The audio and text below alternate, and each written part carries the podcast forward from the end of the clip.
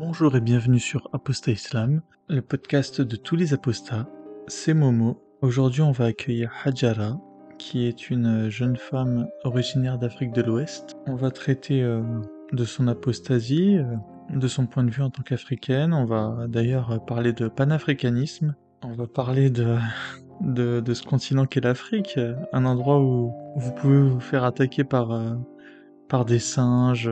Enfin, vous allez voir, c'est un épisode très exotique. Avant de commencer l'épisode, je voulais rappeler quelques petites choses. euh, Par exemple, euh, qui est qui? Alors, euh, comme vous pouvez le savoir, euh, on est plusieurs à, faire des interviews maintenant sur, euh, sur YouTube.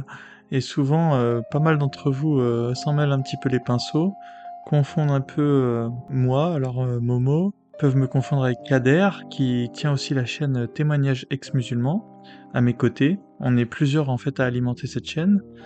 Euh, Il y a aussi euh, Soleiman, Soleiman qui a une chaîne qui s'appelle Radio Soleil Apostasie euh, et qui a aussi une chaîne principale qui est Soleil d'Apostasie, mais qui a commencé oui donc du coup Radio Soleil d'Apostasie, c'est une chaîne qui propose des formats un peu plus longs, donc ça permet d'aller dans les détails.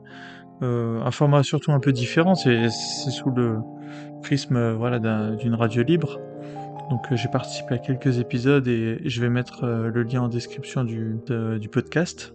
Donc si vous me suivez sur YouTube, euh, allez systématiquement regarder ce que je fais dans les podcasts parce que souvent il y a des épisodes complémentaires. voilà, tout, n'est pas sur YouTube.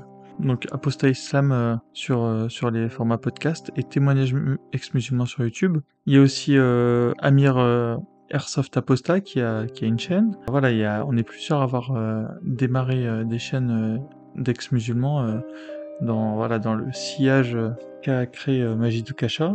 Il y a aussi Regulus, il n'y a pas très longtemps. Donc voilà, allez voir sur les descriptions que je mets en, en commentaire des podcasts et vous allez retrouver plein d'émissions que, que je soutiens de tout cœur. Je voulais aussi vous parler d'un projet qui avait euh, une chercheuse belge qui prépare une thèse. Elle s'appelle Daphné. Alors moi je la connais personnellement et, et je vous conseille d'entrer en contact avec elle si vous avez envie de participer à une thèse sur les apostats en Europe. Et euh, Daphné, elle souhaite euh, rencontrer euh, un maximum d'apostats afin de contribuer à sa littérature sur le processus de sortie de la religion. C'est une thèse qui s'intéressera plus particulièrement aux structures de mobilisation en France et en Belgique. Donc n'hésitez pas à contacter Daphné. C'est daphné.de.le.vigne.ulb.be. Alors évidemment, l'adresse, euh, je vous demande pas de la retenir euh, tout de suite. Contentez-vous d'aller sur euh, la description de l'émission euh, du podcast et vous la retrouverez ainsi que son numéro de téléphone. Quoique le numéro de téléphone, je vais le garder. Vous me contacterez directement si vous le voulez sur apostaislam.gmail.com. Eh bien, il me reste plus qu'à vous souhaiter une très bonne émission. À très bientôt.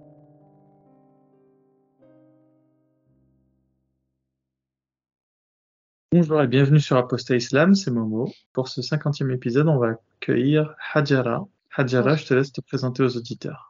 Alors, bonsoir tout le monde, euh, bonsoir Momo. Je m'appelle euh, Adjara, j'ai 32 ans.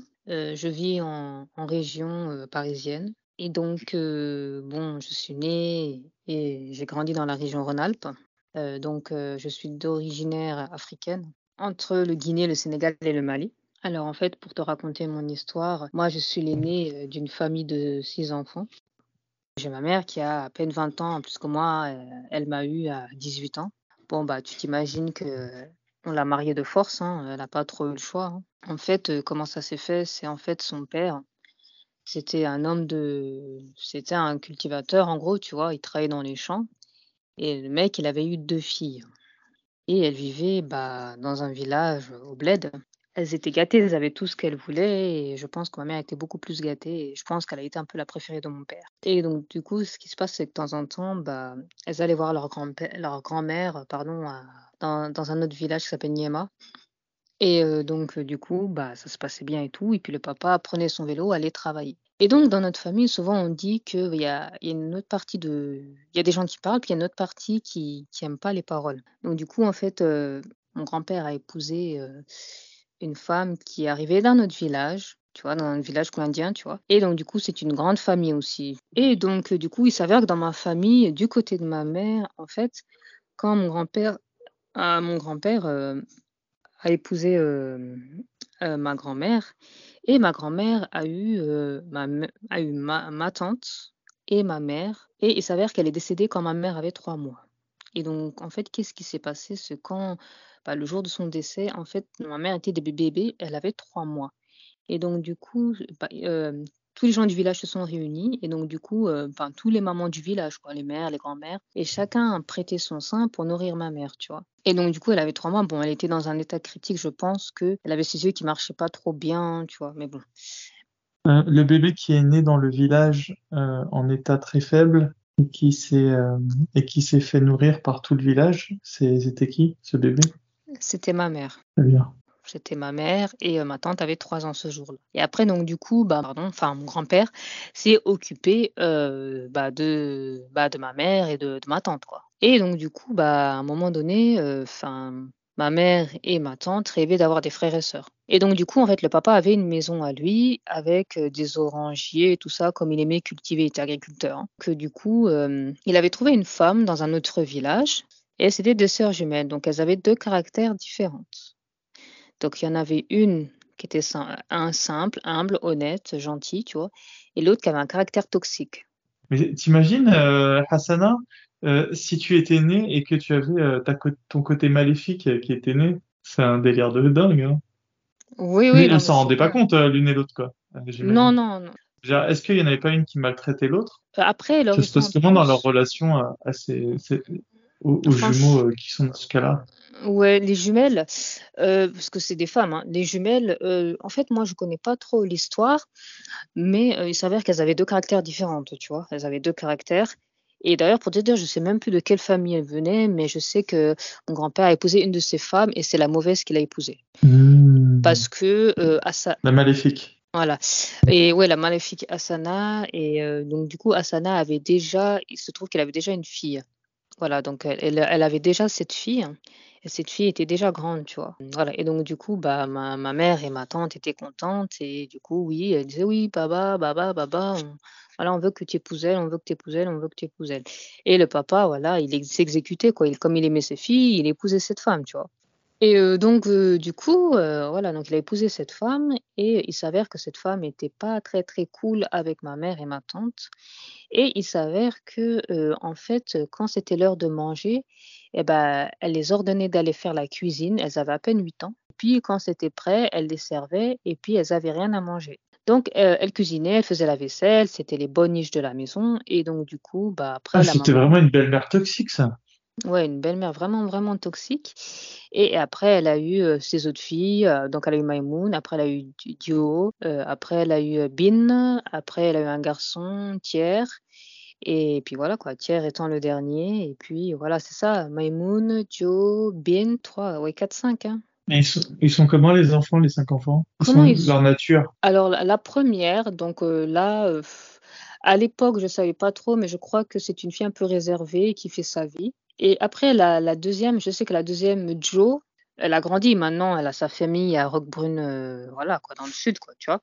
Et euh, cette femme euh, a toujours dit à ma mère que qu'elle était son ennemie et qu'elle allait la combattre. Pourquoi? Parce que Hassan, Hassana, la maman, les montait contre ma mère et ma tante, en disant que voilà, ces, ces filles, de toute façon, c'est pas voilà, c'est pas mes filles, il faut pas les aimer, voilà, regardez là, elle pouvait te dire tout et n'importe quoi, quoi. Regardez comment elle se comporte, euh, ma mère, Oul, regardez comment elle se comporte, voilà. Et il s'avère que Jo, sa deuxième fille, voilà, elle l'associe à ma mère. Fais comme elle, tu seras meilleure qu'elle et tout ça. Et à chaque fois, il y avait une comparaison et une maltraitance. Sa grande sœur, euh, Maria, la protégeait pas tellement. Et puis, il s'avère qu'elle était jalouse de sa petite sœur parce que à l'école, ma mère ne savait pas trop, trop se défendre il y avait une, fille à l'école qui s'appelait Salima et elle lui avait accusé de quelque chose euh, en disant aux autres oui elle m'a frappé ou elle m'a frappé tu vois. Et ma mère pleurait et puis elle allait dans les bras de, de son papa quoi. Elle savait pas trop se défendre elle manquait de confiance en elle. Du coup après euh, je pense que ça, ça en est resté là. Après je sais plus si ma tante l'a défendue ou pas. Mais je sais que ma tante elle elle a un caractère par contre. Elle a un caractère elle se laisse pas faire. Elle arrive à facilement attirer les gens à elle tu vois. Elle est charismatique oui, je pense qu'elle elle a, et puis elle a surtout de la tchatch. Elle a surtout de la tchatch. Voilà. Tandis que ma mère est plus réservée, plus introvertie, plus euh, de côté. Il y a la commerciale et la, et la comptable.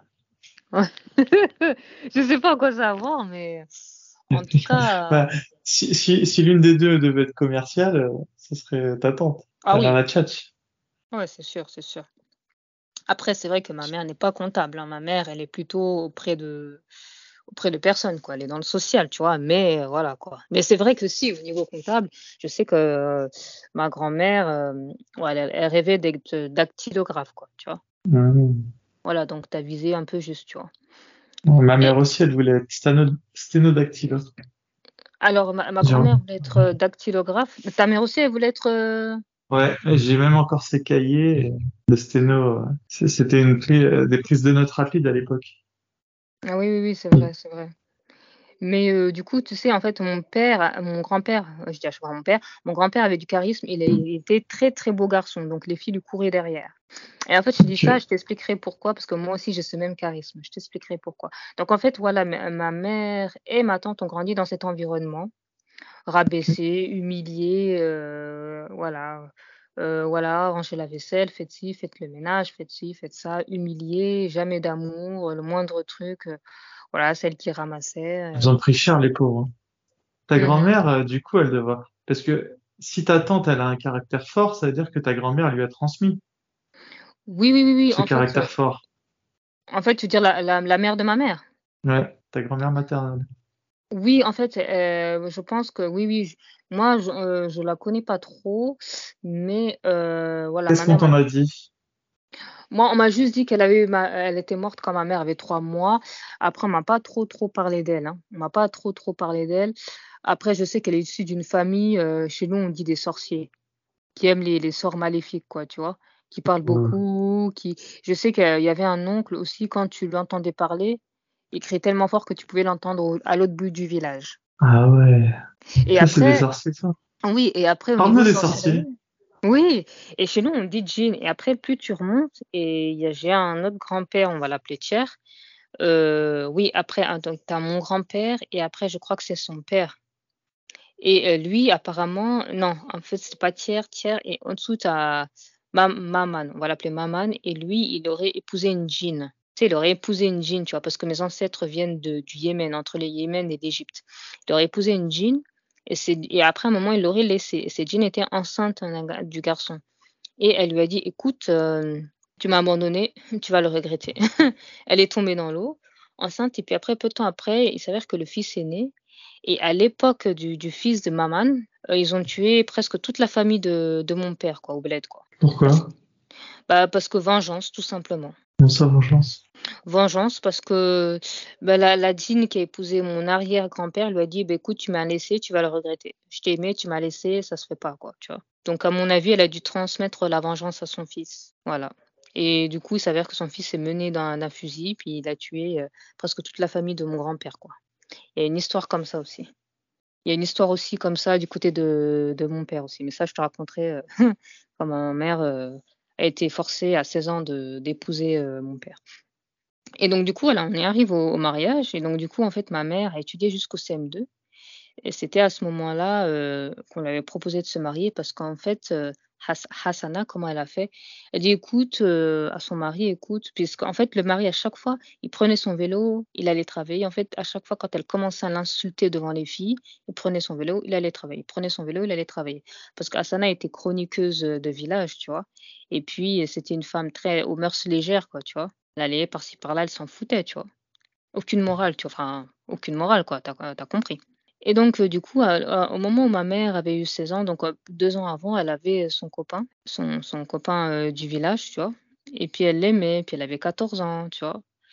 Et puis, euh, comme elle est introvertie, tu vois, euh, voilà, elle en parle un peu à, à sa sœur, tu vois, elle en parle pas à tout le monde. Et je crois que donc il y avait lui et elle avait rencontré aussi un autre gars. Le premier mariage c'était avec mon père. Donc elle s'est mariée à 16 ans et demi parce qu'en fait, euh, Asana, elle a dit quoi? À mon père Elle a dit Fran- franchement, tu elles grandissent, elles devraient se marier. Franchement, ça se fait pas et tout. Elles resteront pas chez moi. Il faut qu'elles se marient. 16 ans et demi en Afrique de l'Ouest, c'est, Ouais. ça correspondrait à quel âge en, en France? Euh, bon, peut-être à 18 ans, je pense. Je pense parce que c'est quand même tôt. Je sais pas, je te dis ça comme ça. Parce que tu veux dire, ça correspond par rapport à quoi? Est-ce que ça choque les gens? Bah, je pense qu'à l'époque, ça de comme elle vit des violences aussi, ma mère ne m'a pas montré trop montré pour elle, c'est elle m'a juste dit que, voilà, elle a loupé sa jeunesse, mais puis Asana nous privait de manger, puis elle disait des mots comme ça, elle s'arrêtait là parce que ma mère, c'est une genre une femme genre, elle parle pas beaucoup, elle parle, heu, un petit mot qui veut dire grand. Elle nous privait de manger, tout ça, voilà, on n'avait pas le droit de ci, pas le droit de ça, elle nous privait de manger. Heu, oui, oui, je pense qu'après, je pense qu'entre eux, ça choquait pas trop, mais oui, forcément, de manière générale, ça devait choquer, tu vois? OK. Donc tu nous as parlé de ton côté maternel et heu, Mmh moi, j'ai envie maintenant d'explorer ton côté paternel maintenant. Voilà, donc Les sorciers? maternel oui, oui, pareil, heu, voilà. C'est-à-dire que tu es moitié sorcière alors? Heu, oui, j'ai des origines djinn et tout ça, c'est très c'est très, mythique dans mystique dans ma famille, quoi. Donc ouais. on on veut on nous, on veut tout savoir sur, heu, sur les djinns, heu, les djinns amoureux, les djinns des toilettes. Et en fait, c'est très particulier parce que ouais, quelle branche? ouais, c'est ça. Il y a des sous-branches chez les djinns. Ouais, un djinn qui parle avec toi, quand tu parles tout seul, c'est que tu parles avec lui, heu, ils veulent pas que tu te cases, heu, voilà, tout ça, on va revenir. Et donc heu, du coup, donc du côté paternel, donc en fait, mon papa, on va l'appeler Am, hein. Mon papa, il est né aussi dans un village en Afrique de l'Ouest et donc du coup, lui, à cette époque-là, il avait 6 ans et apparemment, il a commencé très tôt à vendre des djinns parce que je t'explique pourquoi. Donc il avait, un grand frère et une grande sœur qui étaient déjà grands, tu vois? Donc une une sa qui s'appelait Aïssa, mais je connais pas le nom le le prénom de son frère. Donc il avait déjà un grand frère et une grande sœur et lui, il était petit et donc heu, en fait, ses parents, ils étaient assis autour d'un feu de camp au village et je pense que ça s'est passé le soir et à un moment, qu'est-ce qui s'est passé? Accroche-toi bien? Il y a une espèce de gorille qui jaillit à travers le feu et qui les terrorise et sur le coup, je pense qu'ils ont tellement eu peur qu'ils se sont évanouis et apparemment, ils seraient morts sur le coup. Donc ils seraient morts sur le coup, le papa, la maman et heu, il restait que les 3. Il restait que Ils sont 3. morts de peur? Ouais, je crois que c'est mort de peur parce qu'en fait, quand ce gorille a jailli, bah, ils sont morts les parents sont morts sur le coup, en fait. Ouais, il les a il leur a fait un haki, heu, du démon. Voilà, c'est ça, acquis du démon, Oh putain. Ah ouais. Et oui et donc du coup, mon papa C'est bien l'Afrique de l'Ouest, hein. ouais, Tu as des les aventures de One Piece, ouais, en réel, quoi. Ah en mais réel, il y avait des gorilles dans le dans le village africain de Bah, apparemment, ton père, c'est c'est fou ça. ouais et puis à côté, tu imagines la forêt, Vous heu habitiez, heu c'était quoi le climat de là où ils habitaient? C'était bah, ouais, je pense que climat aride, hein, soleil toute l'année, climat aride, hein. Et puis à côté, tu as la forêt, tu as une tu as une grande forêt et puis, heu, voilà quoi, Donc c'est hein, semi-aride. Ouais, voilà, c'est ça. Donc eux, le village, il était, heu, du côté aride et puis ensuite, heu, le le côté, forêt, ils le laissaient aux animaux. Oui, oui, c'est ça, tu sais, les cases africains où, tu sais, ils ont Ouais. leurs cases et puis voilà, tu vois? À côté, il y a côté, la Utilisation intelligente, ouais. Ouais, utilisation intelligente de l'environnement, en fait. Les humains, se mettent là où c'est aride et ils laissent, heu, la forêt aux animaux. Ah, c'est cool, hein. Voilà, c'est ça. Et donc heu, du coup, ses ses parents, sont morts donc du coup, voilà, mort d'évanouissement, mort de peur. Et donc du coup, donc lui, il a commencé à vendre des jeans pour vivre et donc du coup, donc un oncle l'oncle et sa tante, l'ont récupéré. Je pense que les 3, hein, ils ont récupéré les 3 et il s'avère que lui aussi avait le même traitement, mais pas du côté du de l'oncle, mais du côté de la tante. Et c'était plutôt la femme, heu, du gars qui qui l'a maltraité quoi, qui était méchante avec lui. Une femme toxique. Donc il était méchant avec elle et puis, hem, voilà, jusqu'à ce qu'il a grandi et puis, heu, puis, mon papa a très, très fort caractère, hein. Dans le sens où il est arrivé en France, ouh, il était très, très rebelle, hein. Il est arrivé en France au début des des années 70 et puis il aurait claqué, heu, son patron, heu, barman en Corse, quoi. Voilà, donc il aurait claqué, heu, après il a je sais plus qui qui est-ce qu'il a poignardé, voilà, il a poignardé, sur Bordeaux quoi, tu vois? Tu as compris? Il fait beaucoup de d'endroits. Il était moniteur d'auto-école, il était, barmaid, il était, inspecteur, il était, ah oui, il a fait pas mal, de métiers, inspecteur police, commissaire, Voilà, il a fait beaucoup de métiers, moniteur d'auto-école, beaucoup de choses. Et c'était un papa très instruit, euh, euh, voilà, du charisme et qui aimait jouer, euh, qui aimait jouer au tiercé, tu vois. Et du coup, donc voilà, il arrivé tôt en France. 20 ans après, il vient avec ma mère. Et donc, du coup, évidemment, bah, comme je te dis que j'ai grandi en région Rhône-Alpes, donc il a travaillé à la frontière suisse, quoi, tu vois. Frontière suisse à l'ONU, tu vois. Dans les Il a connu le racisme? Euh, je sais pas, je pense pas qu'il a connu le racisme du vu qu'il avait un caractère. Moi, je pense que plutôt il a connu des trahisons. Il a, il a connu des trahisons de la part de ses confrères. Parce que le poste qu'il convoitait dans les organisations internationales, eh ben, il s'avère que voilà, euh, c'était un de ses potes qui l'a pris. Il a promis quelque chose, et puis après il a trahi, euh, et puis il a pris le poste. Voilà quoi, beaucoup de trahisons, tu sais, entre confrères quoi. Chez nous, on n'est pas trop trop honnête, quoi, tu vois. Et donc, euh, du coup, donc comment ça s'est passé le, le, mariage euh, de ma mère? Euh, Donc, du coup, ah ouais, juste avant le mariage de ma mère, sa sœur aussi a dû se débrouiller pour vivre, quoi. Donc, travailler dans l'érotisme, des trucs comme ça, quoi. Mais je suis pas sûre que ce soit vrai, mais à mon avis, ça doit être ça, quoi. Voilà, t'as compris, tu vois. Et puis euh, voilà, Asana, euh, du côté de, ma mère, était chroniqueuse, quoi. Et donc, du coup, le mariage de ma mère, bah voilà, Asana disait au père de ma mère, bah, écoute, il faut qu'elle se marie, elles sont grandes là, oh, oh, faut qu'elle se marie, hein.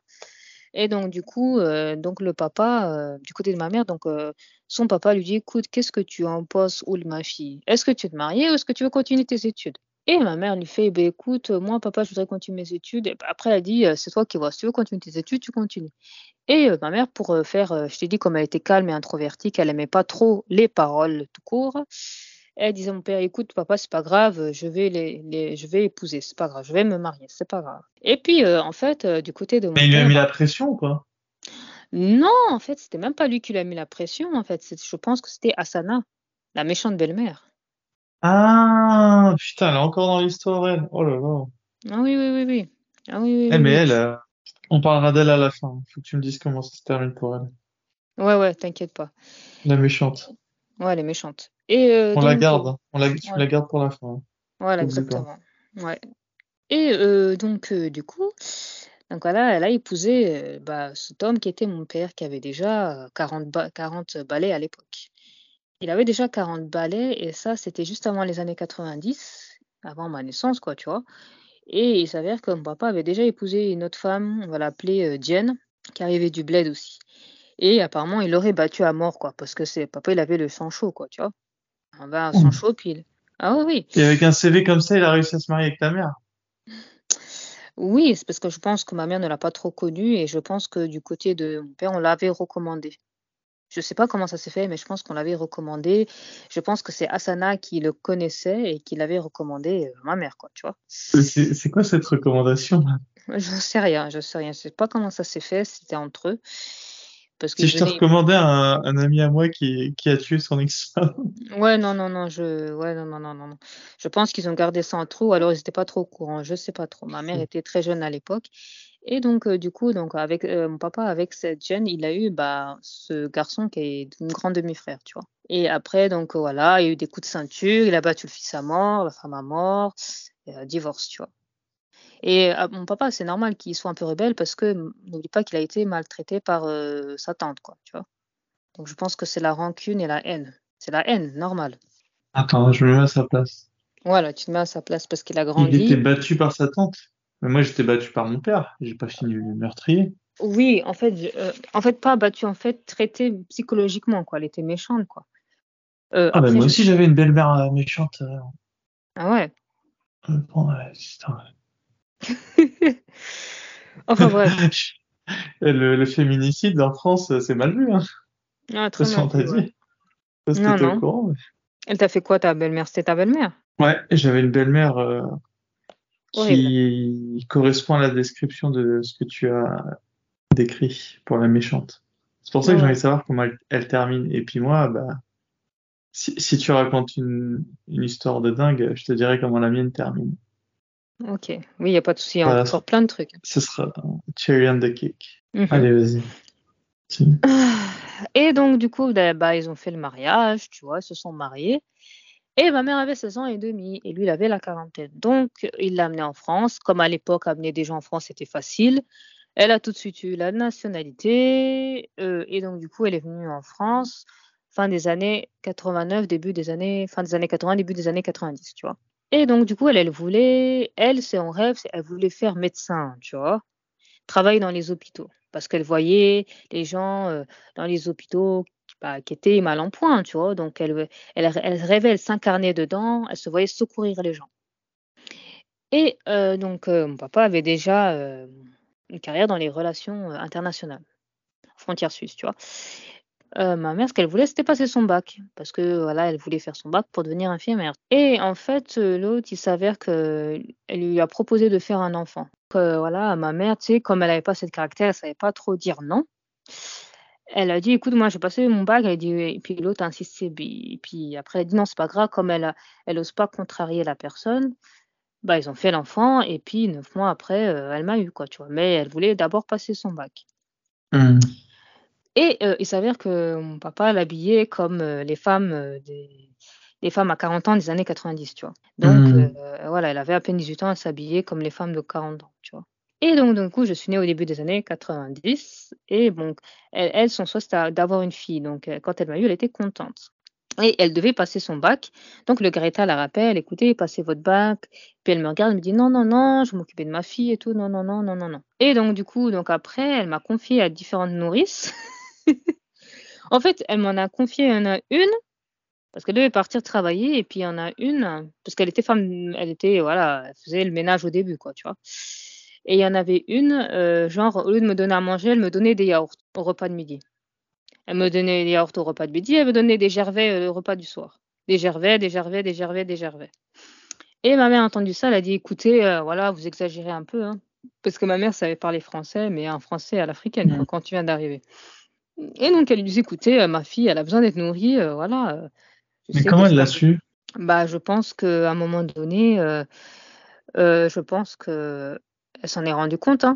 Elle s'en est rendue compte, heu, je pense à travers des discussions où, heu, je pense que voilà quoi, écoutez, heu, ma fille, on la c'est pas une fille à nourrir des yaourts quoi, tu vois? Heu, faut qu'elle mange.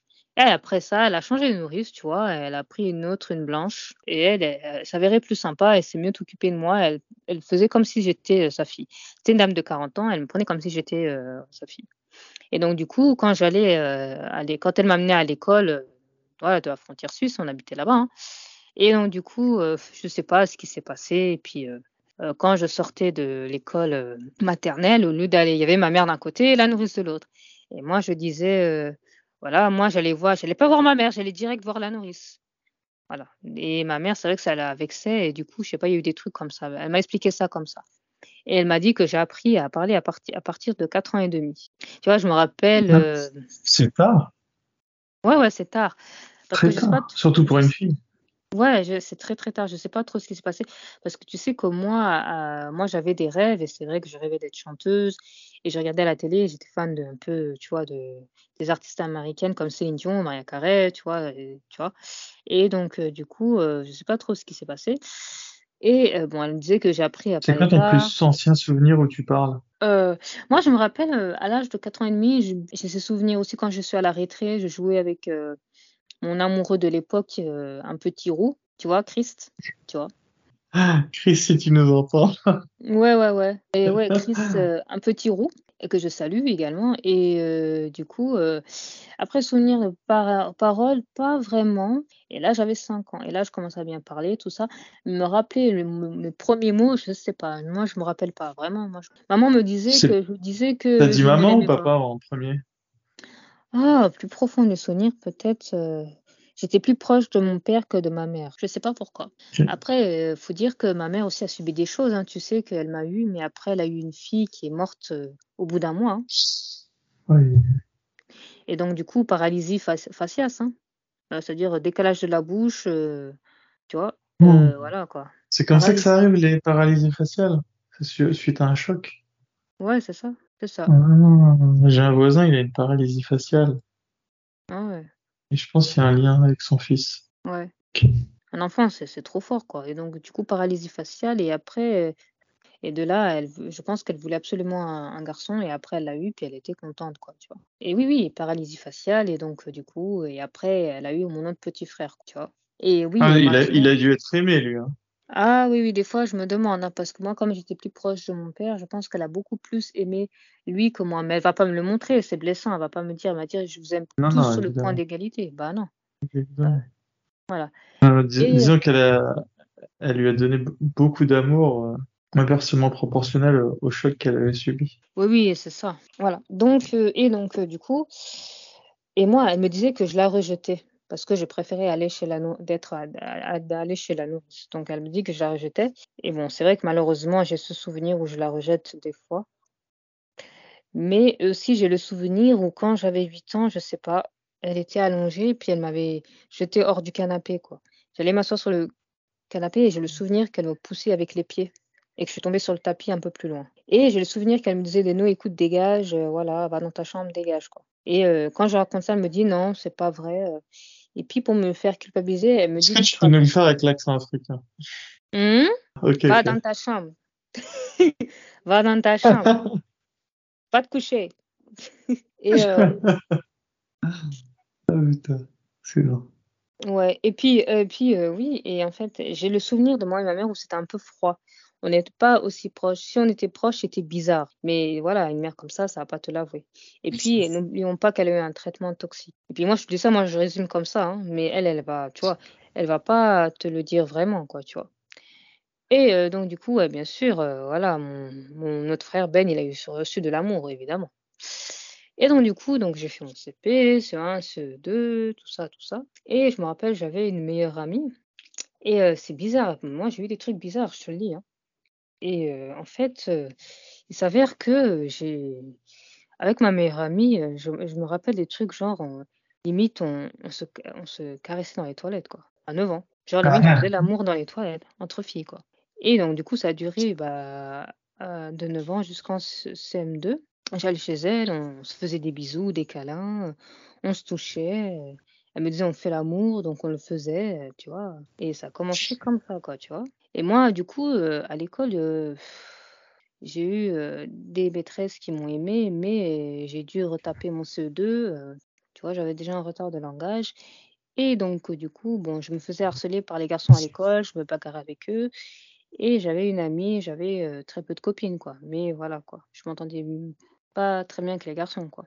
Et du coup, je m'entendais mieux avec mon père qu'avec ma mère, quoi, tu vois.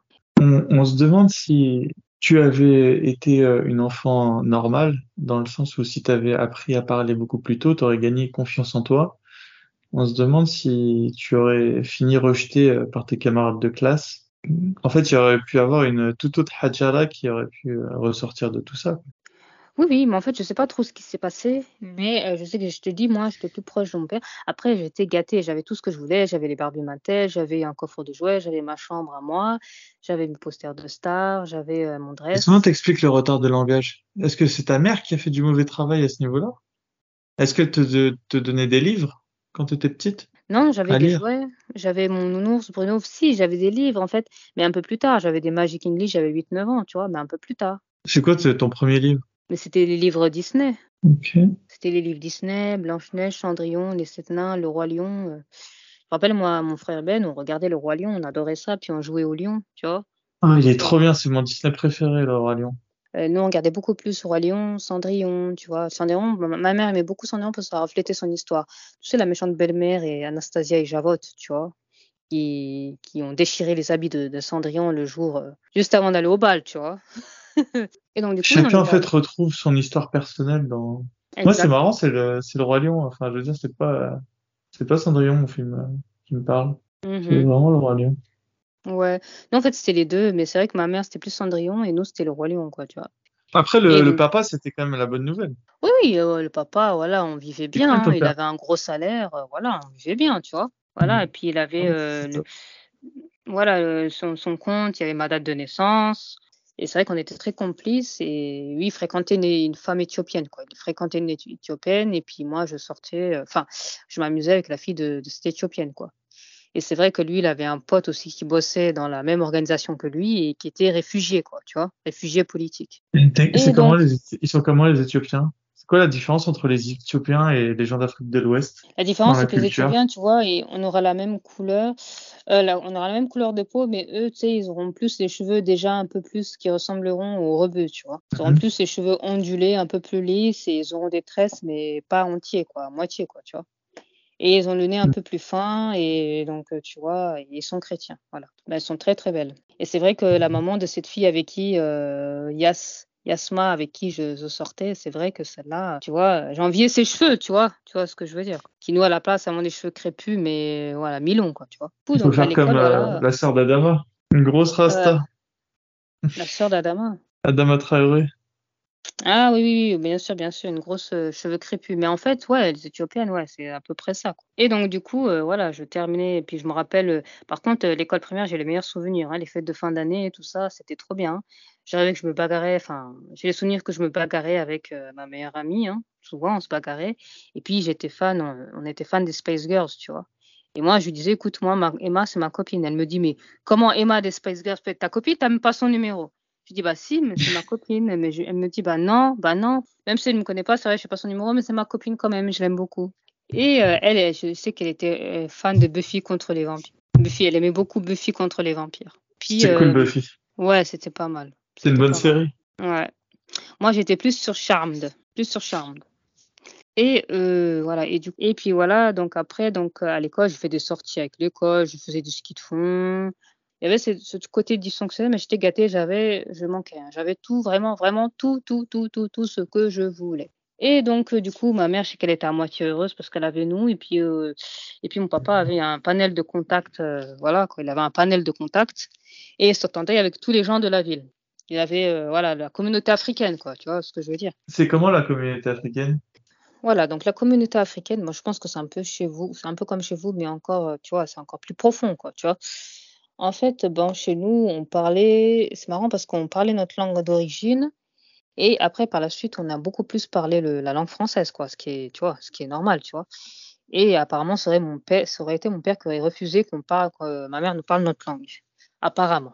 Donc, du coup, on a parlé français, français, français, et puis à l'école, on parlait français, quoi. On était déjà ready à parler français, tu vois. Et donc, du coup, bah, la communauté africaine, pareil, hein, hypocrisie, euh, manipulation, euh, voilà. Écoute, ils voyaient ma mère euh, comme un bout de viande, tu vois.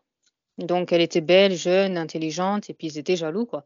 Elles avaient déjà des mamans, elles, étaient, elles avaient déjà 30 ans, jeunes, puis elles étaient entre elles.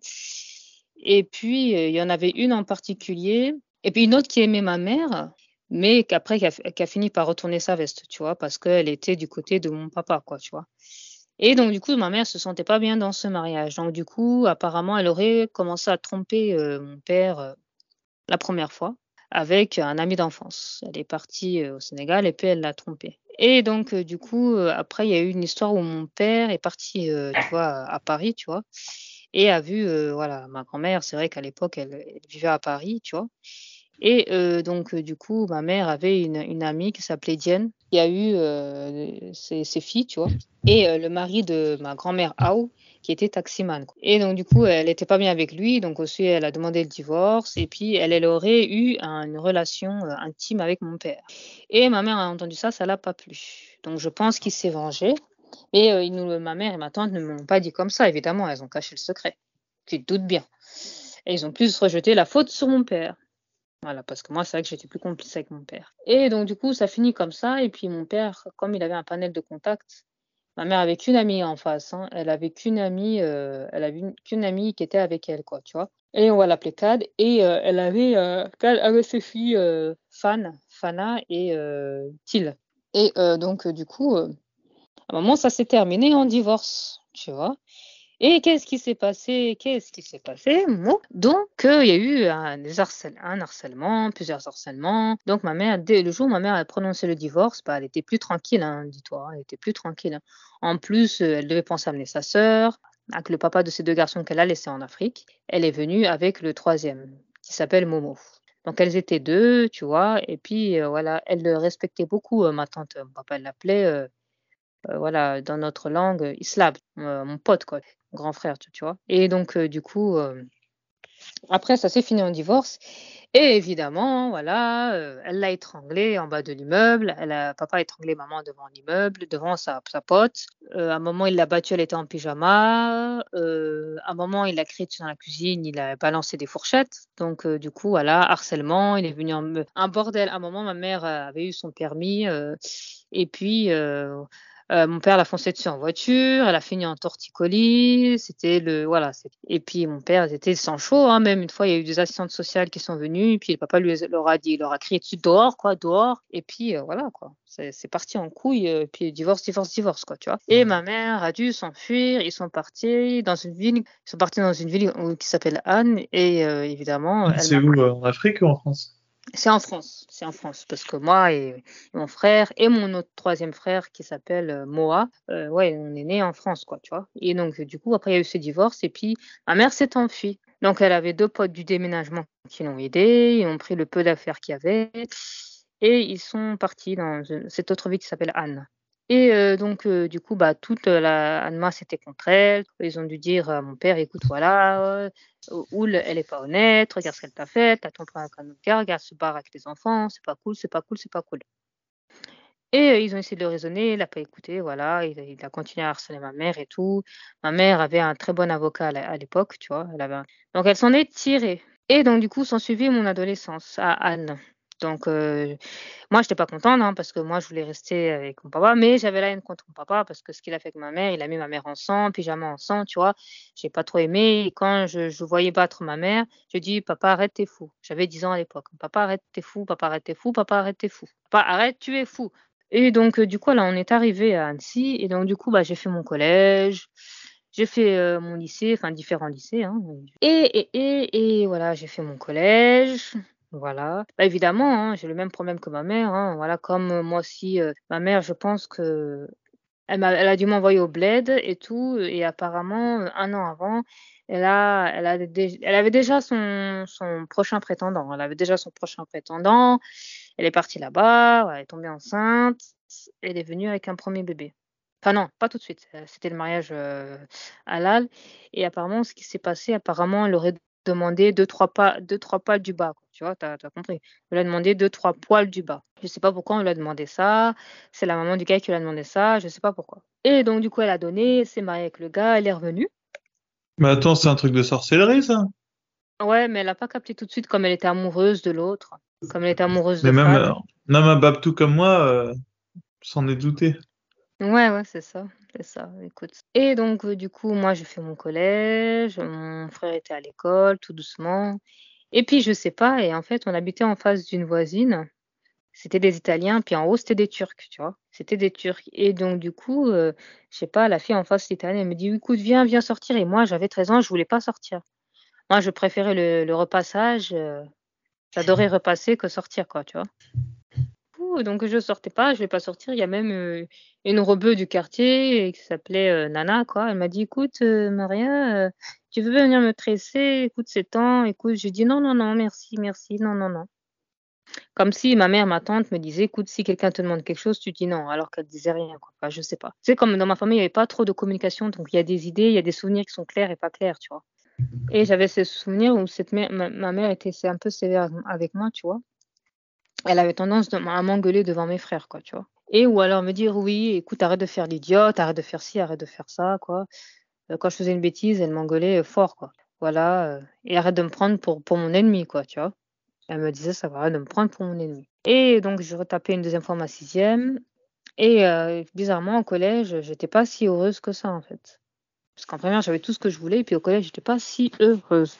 J'avais très peu d'amis. Pas la 1re, 6e, mais la 2e, ça allait. La 2e, ça allait et 6e, 5e, ça allait. Puis après, ça ça empire en 4e, 3e et changé de non, en fait, je pense que c'est le regroupement des langues qui a fait que, c'est les gens n'ont pas il y avait pas eu la même mentalité chez les gens et donc du coup, j'ai pas j'ai j'ai été rejetée par la par la classe, quoi, tu vois?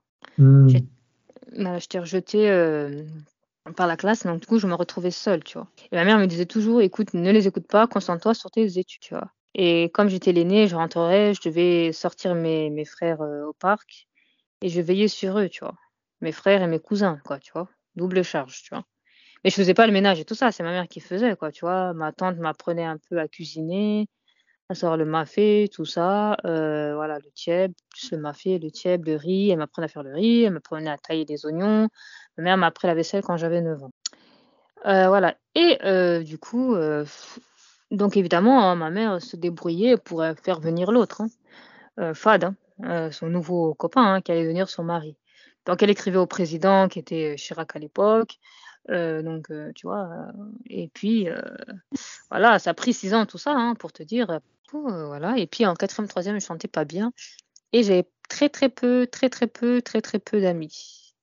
Parce que ma mère aussi me conseillait aussi de pas voilà, rentrer dans les emmerdes. Toi, tu vas, tu fais tes études, tu rentres, tu les calcules pas. Mais comment tu fais pour t'affirmer si tu les calcules pas? Donc, euh, donc les gens, ils sont là-bas, ils t'offensent. Et puis j'avais un groupe de garçons qui aimaient bien m'embêter, tu vois. En fait, voilà, il y a eu mon choix d'orientation. Moi, en fait, mon plus grand rêve, c'était d'être une star, une chanteuse. Ma mère ne voyait pas ça de très bon oeil parce qu'elle disait que nous, on n'était pas des griots. Donc, je vois pas l'intérêt pourquoi ma fille va faire chanteuse alors qu'on n'est pas griots, tu vois. Les griots en Afrique, c'est les musiciens, tu vois. C'est les gens qui sont nés dans une famille de, chant, de chanteurs, de musiciens. Mm. Et donc, du coup, elle me dit, moi, je te verrai plus dans le médical, je te verrai plus faire gynéco. Pourquoi, ma fille, pourquoi tu ferais pas gynéco? Je dis, bah, bah ouais, pourquoi pas. Et puis après, mm. euh, c'est un peu moi qui ai sorti l'idée de la pharmacie, quoi. Mais j'en suis sûre que c'est elle. Mais après, j'ai fini par lui dire, bah écoute, j'essaie préparatrice en pharmacie. On verra ce que ça donne. Et du coup, en mhm. troisième, bah, je fais mon stagiaire de préparatrice en pharmacie dans une pharmacie, hein, parce que j'aimais ma mère, je faisais confiance, tu vois. Et donc, du coup, voilà, ma mère voulait que je fasse un bac général. Et mmh. euh, donc, du coup, moi, j'étais là, j'ai toujours, j'ai toujours été avec mes rêves de star parce que, évidemment, dans ma chambre, j'avais mes posters de star. Hein. Je, collectionnais les magazines, je collectionnais les clips. Madame Rativa, elle dit Oui, écoutez, votre fille, il vaut mieux la l'orienter sur un BEP CAP parce qu'elle n'a pas une grosse, grosse, grosse moyenne. Et moi, je rêvais de faire le bac TMD, toi, technique de la danse et de la musique. Mmh et donc, du coup, ma mère n'était pas trop d'accord avec ça. Écoute, fais tes, tes études, laisse le chant à côté, quoi, arrête. Alors que mmh. plutôt, c'est vrai que j'étais dans une MJC et j'avais un groupe euh, à moi quoi, qui s'appelait euh, ouais, qui s'appelait euh, tu vois. Et mmh. j'ai chanté pendant deux ans. Et donc, du coup, elle m'a dit laisse le chant, fais tes études d'abord, c'est pas important. Et du coup, j'aurais pu être dans les conservatoires, hein, chose que j'ai pas fait. Et après, je suis rentrée au lycée et j'ai fait un, tu vois, un espèce de petit diplôme dans le, dans le social, tu vois, un peu dans le sanitaire et social. Et entre-temps, il s'avère que aussi, bah, son nouveau commun, ton copain, son prétendant, est arrivé et euh, voilà, il s'avère que c'était un monstre parce qu'il est arrivé euh, l'année d'avant et en trois jours, euh, il a commencé à péter une radio par terre, à, à, bah, mmh. débrancher la radio, à la mettre par terre, à nous insulter. Ouais, vous êtes que des enculés, des fils de pute, voilà, c'est moi qui décide, vous la fermez, c'est comme ça. Ma mère m'a supplié d'appeler les flics. Ils, étaient à deux doigts de l'expulser. J'ai dit, maman, ce gars n'a l'air pas net, expulse-le. Et je ne sais pas ce qui s'est passé. Ma mère a changé d'avis. Elle a dit euh, non, non, écoute, on va faire main courante. Écoute, je lui donne une autre chance, on verra. L'année suivante, ils se sont mariés. Voilà. L'année suivante, ils se sont mariés. Et euh, donc, du coup, j'ai dit bah, ok. J'étais pas trop contente de cette décision et je suis partie au lycée. Et pareil, hein, j'ai eu des amis. Après, c'est là que j'ai eu de mauvaises fréquentations. Mais ta mère, euh. elle, a, elle, a, elle s'est beaucoup concentrée sur tes études? Parce que tu, m'as beaucoup parlé de ta mère en des termes assez euh, négatif dans le sens où elle te poussait du canapé, euh, elle n'était pas très aimable avec toi. Oui, oui, parce que en fait, déjà plus jeune, elle m'envoyait dans, elle m'envoyait dans les voyages dès l'âge de 6 ans, elle m'envoyait au bled, elle m'envoyait un peu partout. Donc, dès l'âge de 6 ans et demi, j'ai voyagé, tu vois, grâce à ses billets, parce qu'elle payait ses billets, elle m'a beaucoup aidé, parce que dès qu'il y avait des disputes avec ses maris, donc elle m'envoyait euh, voyager, tu vois pour m'éloigner des disputes, tu vois, parce qu'elle prenait sur elle. un peu de manière positive, parce que franchement, jusqu'à ici, tu nous en as parlé de manière Négatif. Ouais. Je sais Ma mère. Je m'en ai pas rendu compte, hein, c'est possible. Hein. Des fois, on a un biais. Euh, c'est vrai. C'est le ressenti que j'ai eu. Oui, c'est clair. Donc, euh, ma mère, du, euh, ouais, au niveau positif, bah, elle m'aime. Voilà, elle m'aime vraiment plus par rapport aux autres. Peut-être pas plus par rapport aux autres, mais elle m'aime vraiment beaucoup. Du coup, en positif, elle m'a amené dans les voyages, elle m'a laissé faire du chant. tu vois, elle m'a laissé mon père acheter une guitare et un piano d'adulte alors que j'avais 5-6 ans. C'est vrai que des fois, on était un peu plus proches quand mon papa partait au travail, tu vois. Ouh, mais pas aussi proche que j'étais avec mon père, mais on était proches, tu vois. Voilà, des trucs positifs, et puis on était proches en tant que mère et fille, quoi, mais sans plus, hein. Il y avait des, certains mots négatifs, mais c'est tout, quoi. Tu vois ce que je veux dire C'est juste une femme qui avait peut-être pas la, fibre maternelle dans le sens euh, éducatif. Elle avait peut-être les sentiments pour toi, mais c'est juste que peut-être qu'elle était aussi très fatiguée. Ou... Ah oui, c'est possible. Peut-être qu'elle était fatiguée et tout, mais pourtant j'étais son aînée. Et puis après, à 27 ans, elle, avait, elle, avait, elle était déjà à la tête de, de trois enfants, tu vois. Mais euh, c'est vrai qu'elle m'a gâtée dans le sens où euh, déjà, déjà mon papa m'achetait beaucoup de choses, mais elle aussi, euh, voilà, j'avais ma chambre rien qu'à moi tout seul, j'avais mon armoire, j'avais mon bureau, mon lit. Elle me racontait un peu son enfance, elle nous chantait des chansons à moi et mon frère, tu vois. Et c'était sympa, voilà. Et puis euh, elle m'achetait, euh, oui, elle m'achetait euh, bah, des jolies tenues. Bah, ça va. Honnêtement, euh, par rapport à la plupart des invités que j'ai eus, t'as pas eu de... t'as pas eu la mère la plus difficile. Hein. Euh, et ton père, l'adolescence, ça se passait comment? Justement à l'adolescence, au moment où je suis rentrée au lycée, enfin j'étais déjà au collège évidemment. Euh, je suis rentrée au lycée, j'avais 17 ans, euh, voilà, hein, j'ai tapé deux fois. Je l'ai pas revu parce que suite au divorce, tu sais, au, au moment du divorce, quand j'avais 10 ans, j'ai perdu, bah, j'ai perdu quelques kilos. J'ai vu mon père avec mon frère les jours de garde. Et ce qui était gênant, c'est en fait, quand je revenais avec mon frère, ma mère et ma tante me posaient un peu des questions, voir si on passait le, bien le séjour, quoi. Qu'est-ce qu'ils nous disaient et tout. Elles étaient un peu curieuses, tu vois. Et donc, euh, du coup, bah, après, j'ai arrêté de le voir. Mon frère a arrêté de le voir. Moi, j'ai arrêté de le voir. Et mon Sans frère, c'est vrai que Ouais, ouais, non, mais en fait, sans raison particulière, voilà, comme ça, sans raison particulière, parce qu'on en avait marre, il y avait plus trop d'intérêt. Je pense que ma mère et ma tante nous ont un petit peu influencés. Et ton père, euh, ça lui allait? Euh, mon papa, il le savait pas, mais je sais qu'à la base, euh, même jusqu'à maintenant, il, il a eu ma mère, hein, il a eu ma mère, et c'est vrai qu'il était avec sa femme et tout. Et euh, c'est vrai que nous aussi, ça nous amusait à l'époque, on était jeunes, donc ça nous amusait un peu, tu vois. Ouais. Euh, et sinon, l'islam dans tout ça, là, à quel moment ça a fait son apparition? Dans quelle, euh, de quelle manière? T'as été inscrite, euh, je sais pas, à l'école euh, islamique? euh, Ah voilà, donc euh, l'école islamique, en fait, je l'ai pas fait adulte. Comment je suis rentrée dans la religion? En fait, c'est à partir de 9 ans, quand je suis partie au bled, j'avais une tante qui m'a appris la première sourate, sourate al-Fitr, parce que je voulais. Je voulais apprendre à prier, donc je me suis dit, allez hop.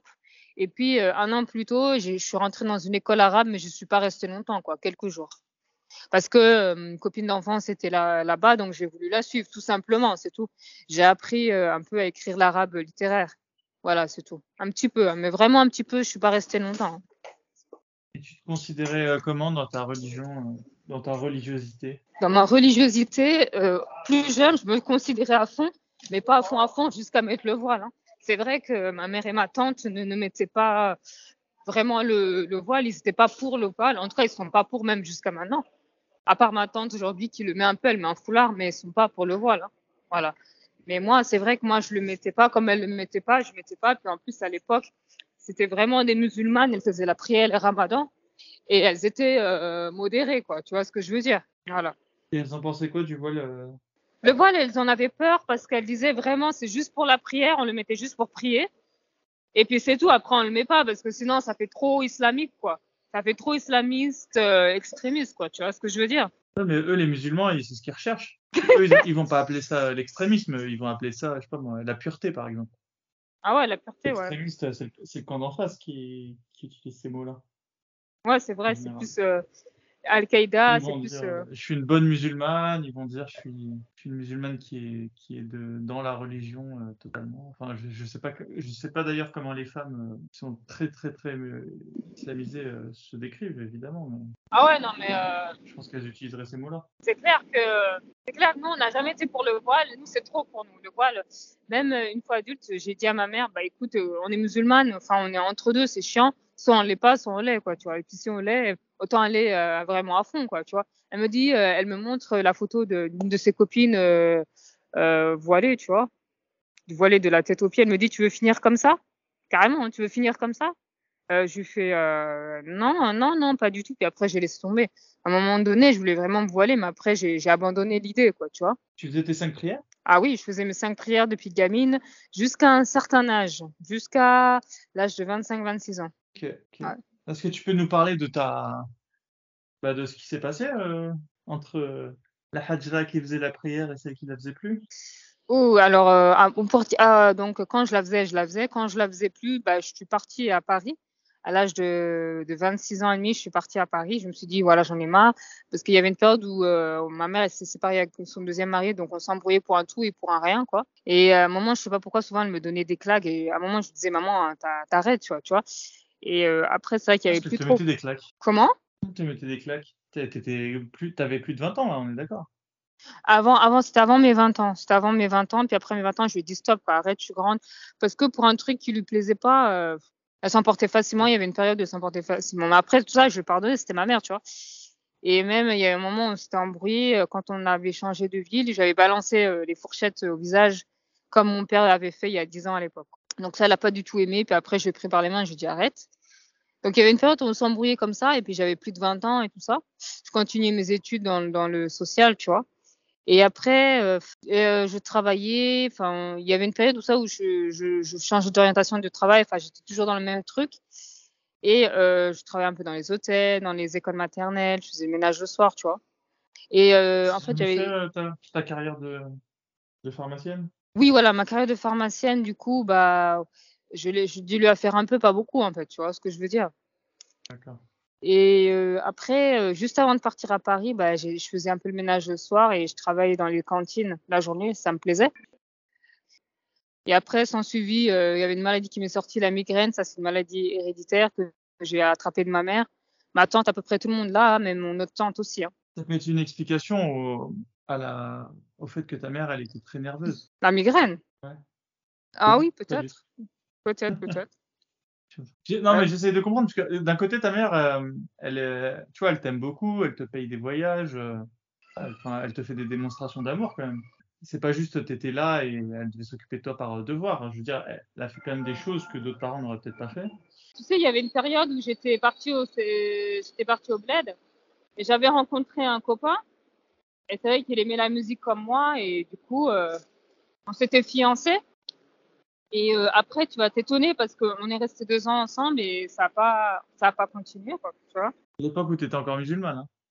Ah oui, j'étais encore musulmane. Moi, je me suis pas mariée. Hein. Tu faisais comment du coup euh, C'était juste ton copain vous Ouais, des- dehors ensemble? Voilà, on était les deux ensemble. C'est vrai que ma famille n'était pas trop derrière parce que à chaque fois que je leur présentais quelqu'un ou ma mère, elle préférait que j'aille sur les sites de rencontres, tu vois. Je rencontre un blanc hein, à son image, tu vois. C'est quoi le délire hein? Je sais Ta pas. mère, elle voulait que tu rencontres un blanc, mais un, un mec pas musulman, là. Euh, voilà, un mec euh, pas musulman que je puisse convertir. Voilà. Ah, ah non, le plan de ta mère, c'était que tu rencontres un blanc, pas musulman, mais à convertir.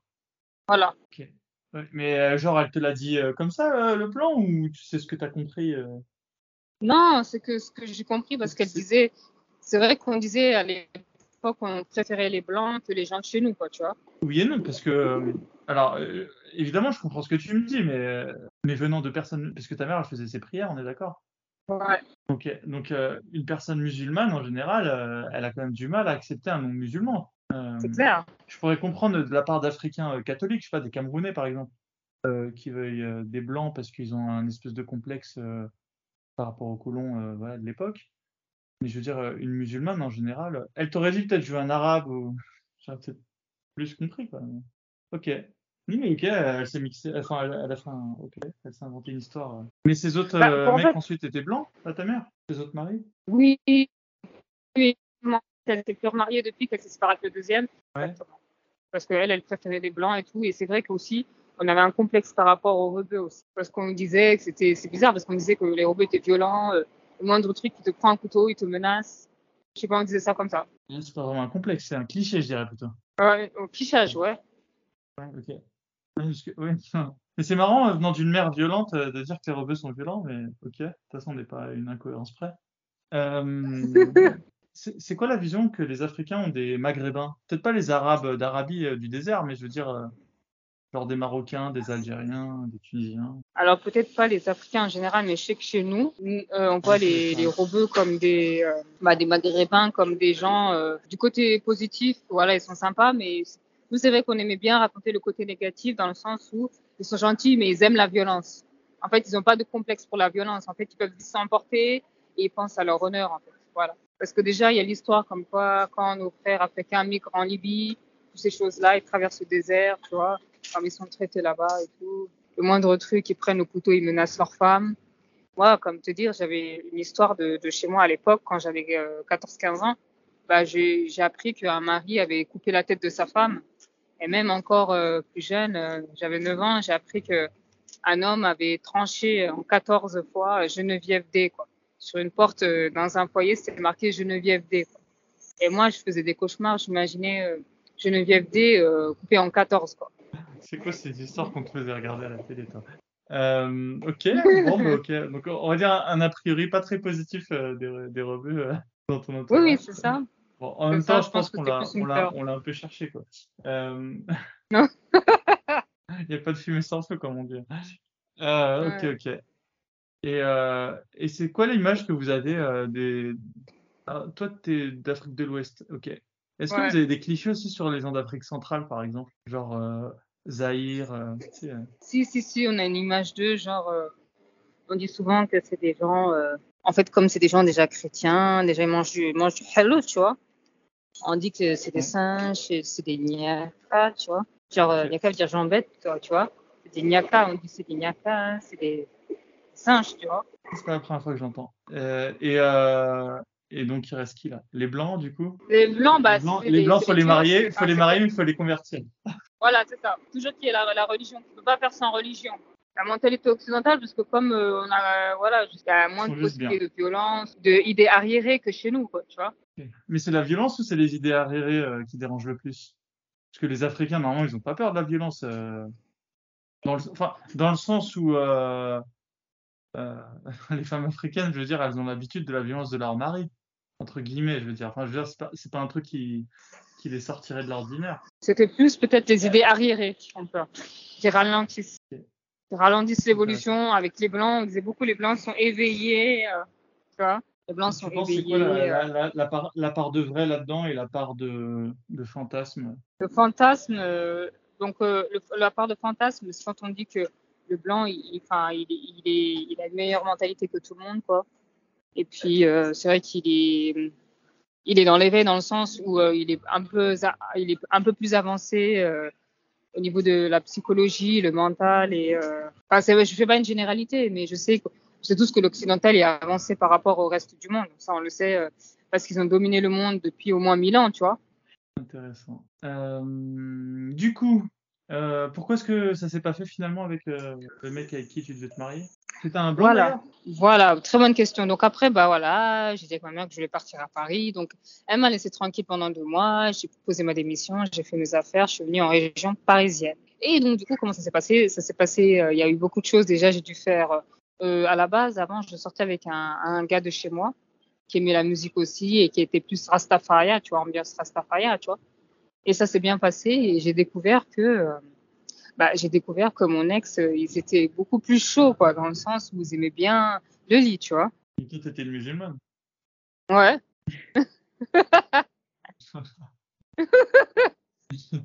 Normalement, tout ce qui se passe autour du lit, c'est pas, pas autorisé, non? Oui, normalement, c'est pas avant le mariage et tout, mais en fait, ce qui s'est passé, c'est que plus jeune, j'avais à peine 20 ans et voilà, j'ai, voilà, je pétais un plomb, j'étais une rebelle, donc du coup, voilà, des fois, tu sais, les, les parents sont pas trop pour que tu sortes et tout, donc je dis si, si. Et ma mère, ce soir-là, m'a dit, faut que tu achèteras la pizza et tout, j'ai dit oui, oui. Donc, je lui ai menti, j'ai j'ai disparu pendant deux jours, tu vois. Et donc, du coup, le mec, c'était un mec de chez moi, tu vois. Voilà, il s'est passé ce qui s'est passé, quoi. On se connaissait à peine, il s'est passé. C'est son jour de chance. Voilà. c'est exactement ça. Et puis après, qu'est-ce qui s'est passé et tout? Bah après, je sentais, l'ode- euh, je sentais la douleur, je savais pas ce que c'était, je suis partie euh, pisser, tu vois. Elle me dit oui, non mais écoute, ça va te libérer et tout, bien, je te le fais, ça va te libérer. Et donc du coup, le lendemain, ma mère, euh, voilà, elle m'a dit qu'est-ce que t'as fait? Puis euh, voilà, on a appelé le médecin, est allé vérifier. Et tu sais, le médecin, elle lui a dit bah écoute, bah voilà, vous avez pas de chance, votre fille vous a pas écouté, voilà, elle est plus vierge quoi. Attends, c'est un médecin français? Oui. Mais toi, t'étais adulte? Oui, je suis adulte, toi. Mais euh, t'es en train de me dire qu'en France, une femme adulte, elle peut aller chez le médecin, chez le gynécologue, faire un test de virginité? Non, c'était carrément un médecin généraliste, quoi.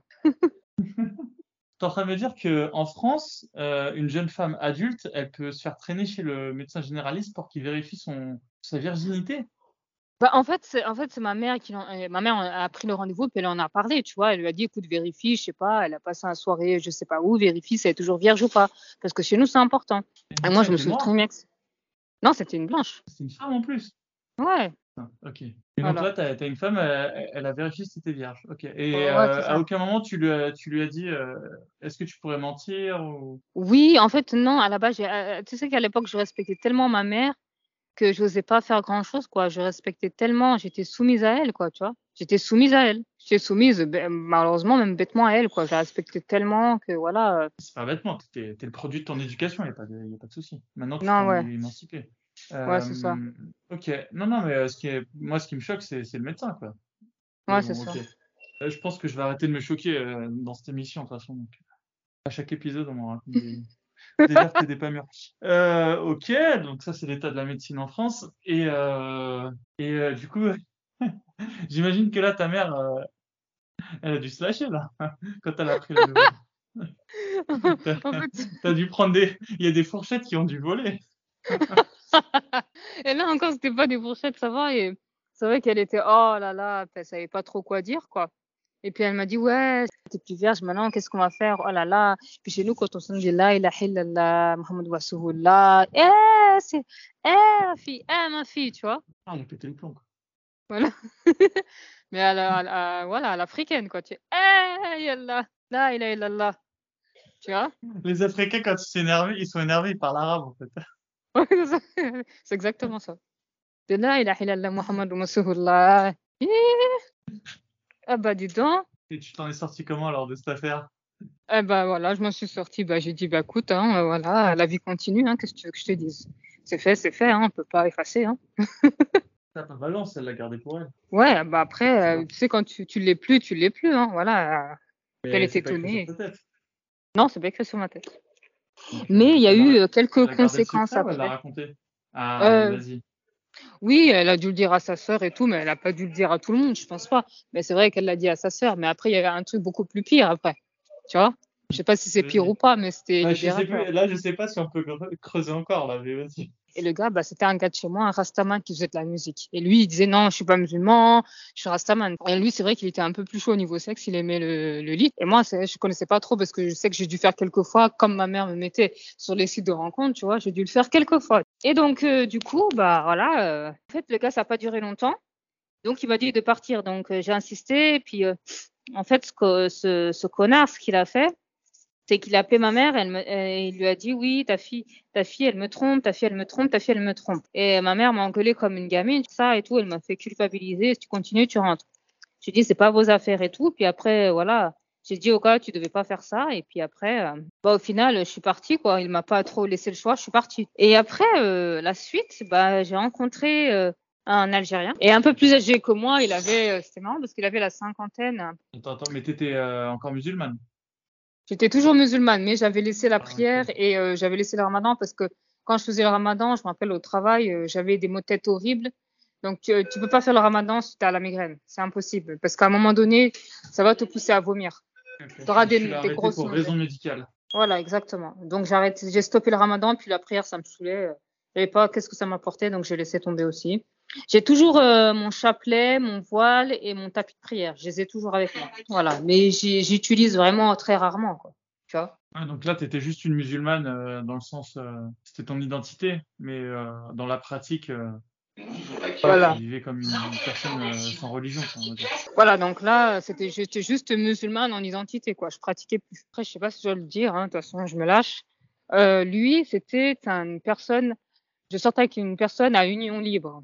Union libre, c'est-à-dire que tu avais le droit de faire des soirées en voyant d'autres couples et tout ça. T'es ouvert d'esprit quand même, euh, notre Algérien, il était, il était musulman. Ah oui, oui, oui, c'était un Algérien. En fait, il m'a pas dit tout, en plus, il m'a pas dit tout de suite qu'il était Algérien, moi. Il m'a pas dit tout de suite. Il m'a dit qu'il était breton. Il était moitié breton et Et euh, il t'a donné un faux nom? Il m'a donné un David. Ouais, David, il m'a donné un truc euh, juif, quoi, tu vois. Petit filou.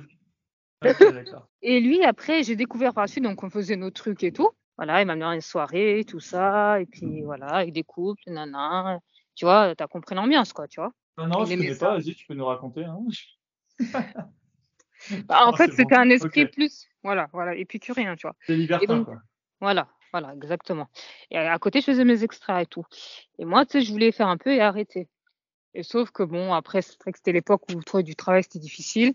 Donc après aussi, je suis devenue un peu, genre, j'étais danseuse de nuit, tu vois. Et après ça, j'ai fait un mois et j'ai arrêté parce que ça gagnait pas autant que les extras que je faisais. Et donc, du coup, bah, j'étais amoureuse, hein, j'étais vraiment amoureuse de lui, tu vois. De ton Algérien? Mais il m'a pas dit tout de suite qu'il était algérien. En fait, Là, là t'étais encore amoureuse du breton, là. Voilà, du, du breton, la crêpe, le breton. Euh, et donc, euh, du coup, euh, il me racontait pas trop trop sa vie. Peut-être c'est chez vous, ça vous racontait pas tout de suite un peu votre vie, les rebuts en général. Ouais, bah en même temps, il t'avait dit qu'il était breton, donc. Mais breton, c'est pas un Maroc, enfin, c'est pas du Maghreb, tu vois. Non, mais bon, il pouvait pas te raconter sa vie. Il t'avait menti dès le départ euh, sur son identité. Te pas trop. Mais toi, ça va, t'es pas, t'es pas, pas curieuse. Pourtant, là, t'étais, t'étais pas jeune. À 30 ans, euh, quand on passe du temps avec une personne, on- en théorie, t'es censé connaître toute sa vie. euh. Oui, et sauf Ouais. que je lui ai demandé, mais tu sais, il restait sur ses positions. Et lui, je sais pas pourquoi il cachait, donnait un faux nom, bah, voilà. Et après, un peu plus tard, j'ai découvert qu'il avait une fille par un billet de son pote. Voilà, une soirée qu'on a passée avec son pote, je m'occupais d'eux, tu vois. Et euh, voilà, puis on buvait le champagne, s'il te plaît. Donc, euh, tu vois, et puis après, là, il y avait une photo avec un bébé, et puis il dit à l'autre, il dit c'est qui? Et puis euh, il dit, ouais, c'est sa fille. Et tu vois, je, voilà, je, suis énervée, tu vois. J'attends que l'autre il part et, tu, et je lui dis, mais tu m'as pas dit que c'était ta fille. Il me dit, si, c'est ma fille et tout. Et des fois, je le disais même devant les gens, quoi. Je disais. euh, Et après, ce qui s'est passé, vraiment, il s'est passé un truc bizarre, c'est que, à un moment donné, je sais pas ce qui se passe. J'ai pas, euh, comme, j'ai été prise par le cou et genre, le mec, il me met à terre, tu vois. Et je lui dis, écoute, lâche-moi, j'avais du mal à respirer. Et puis ça s'est enchaîné comme ça. Puis il m'a collé contre le mur. Et après, je sais pas, il m'a balancé un peu au salon. Et puis il me dit, écoute, euh, voilà, tu prends tes affaires, tu te casses. Et après, donc euh, voilà, écoute, je, je cherche pas à comprendre, je rassemble mes affaires. Et le mec, il dit, oh putain, mais je suis où? Je sais pas où je suis, je, suis, je, je sais pas où je suis. J'ai dit, mais tu fais quoi? Oh, je suis, je suis désolée et tout, c'est pas ce que je voulais faire. Et moi, après, je commence à gueuler. Je lui dis, écoute, tu m'as pris, tu m'as étranglé. Mais... Il me dit non, puis ni, ni, ni jusqu'au bout. Mais non, non, non, non, non, non, non, c'est pas vrai. Euh, je sais pas s'il avait bu un peu. Je crois qu'il avait bu un peu. Voilà, Non, pas crois. suffisamment pour euh, expliquer un comportement euh, violent. Voilà, voilà, pas suffisamment. Et donc, du coup, il me dit oui, non, et puis il s'en souvient pas. Je lui dis, j'ai appelé les flics. Il me fait non, non, non, pas du tout. Tu sais, je voulais porter plainte, mais peut-être que j'aurais dû aller jusqu'au bout. Après, je sais pas si j'aurais eu un classement sans, suite. Et après, j'ai laissé tomber, puis après, plus de nouvelles pendant quelques jours. J'ai dit, mais pourquoi il me rappelle pas? Et je dis, Ouais, euh, tu voulais le dénoncer au flic? oui, en fait, je voulais le dénoncer, mais lui, il a réussi à m'en dissuader parce que lui, c'était un communicant, ça veut dire qu'il savait euh, captiver et convaincre les gens de faire ou de pas faire quelque chose. Bon, ok. Deux jours après, je lui dis, écoute, bah, je lui dis, pourquoi tu me rappelles pas? C'est vrai, écoute, euh, oublie, laisse tomber. C'est vrai que j'étais pas dans mon état normal et tout, j'étais plus moi et tout. Et tu sais, il me disait, non, mais ah, en fait, il disait comment Il disait, non, c'est pas moi. Viens, écoute, on oublie, on passe à autre chose, voilà. En fait, pour lui, c'est de, rester fort, c'est comme ça, personne l'atteint. Il s'atteint lui-même, tu vois. Donc, du coup, bah, on est ressortis ensemble. Après, c'était vraiment l'amour, l'amour, l'amour. Puis goûté au vin. Mais lui, il mangeait pas de porc, par contre. Il prit... Ah oui, et puis lui, son enfance, c'est vrai que lui, il a eu une enfance au nord de, la France, tu vois. Parce qu'il venait de, tu vois, pas de Calais. Et euh, lui, bah oui, il avait des frères et sœurs. Mais lui, pareil. En fait, sa famille, il m'en parlait pas trop non plus, tu vois. C'était plus lui et ses enfants, mais je lui dis, tu vas me cacher le- tes enfants Il me dit, non, non, c'est vrai que j'ai deux enfants, j'ai un garçon et une fille. Et c'est vrai que la fille, à l'époque, elle avait 26 ans et le mec, euh, 19 ans, tu vois. Et il y avait aussi un garçon, alors ok. Il, il, il te l'avait pas dit, ça aussi. Non, il et en fait, il me l'a dit un peu après quand il a appris qu'il avait une fille. Donc lui, comme il venait du Nord, lui, il est sorti euh, avec une blonde, tu vois. Ils se sont achetés une maison, mais auparavant, lui aussi, il a eu un petit traumatisme euh, sexuel. Ça veut dire que dans son adolescence, genre, tu vois, il avait 14 ans. et puis, il était en colo, puis il s'est fait baiser par deux monitrices, quoi. Une monitrice et une, di- une directrice de club de vacances. Il était consentant ou pas? Alors, il avait 14 ans, donc euh, je lui ai demandé, est-ce que pour toi, c'est un viol ou est-ce que... euh, mais- Légalement, c'est un viol. Hein, mais, euh, Oui, non, mais légalement, c'est un viol, mais lui, il adorait ça, donc ça le gênait pas.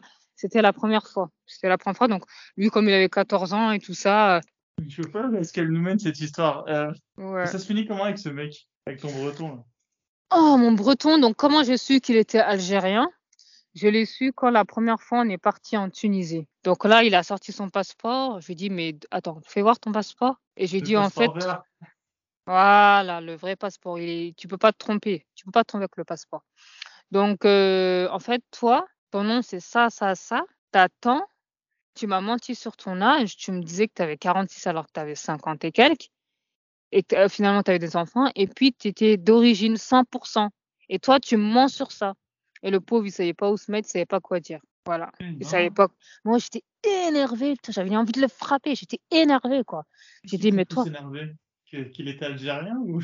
En fait, le fait que tu me caches des choses, en fait, tu sors avec quelqu'un, déjà prendre la relation sérieuse et dis, dis, euh, dis voilà. Si tu veux pas dire tout de suite, il n'y a pas de souci, mais au moins, sois authentique, quoi. Mais il te faut combien d'indices avant de comprendre qu'une relation n'est pas sérieuse? Parce que là, ça fait beaucoup quand même. Bah, disons que j'étais, j'étais, j'étais amoureuse, quoi.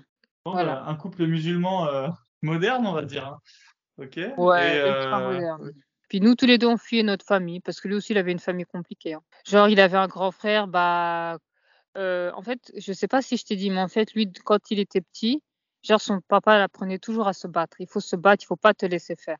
Si quelqu'un te cherche, tu le casses la gueule. Et son père lui disait ça à chaque fois. Donc, il a appris à se battre, à se battre, à se battre, à se battre. Et son grand frère saignait des gens jusqu'à les mettre à l'hôpital. Et tellement ils étaient forts en combat, son frère était champion de, boxe, tu vois. Toujours aller de l'avant et pas se laisser faire. Puis à un moment, j'avais craqué au bout de deux, de, de deux ans, je crois, deux, trois ans. J'avais commencé à craquer, j'ai dit j'en ai marre et j'ai commencé à le larguer. J'ai commencé à le larguer, mais en même temps, je l'aimais. Je l'aimais tellement fort que, tellement fort que je ne me voyais pas sans lui.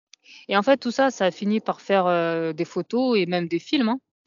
Et euh, c'est vrai que malheureusement, ouais, mes films, des, bah, des films sur ça, quoi. Et donc, du coup, euh, ma mère, elle est tombée dessus et je lui ai dit, elle m'a dit, mais toi, vraiment, si ton père voit ça, ça va pas. Je lui ai dit, écoutez, voilà, laissez ça, c'est ma vie, je fais ce que j'ai envie, tu vois. Et c'est vrai que ça m'avait un peu touché, même mon frère et tout, tu vois.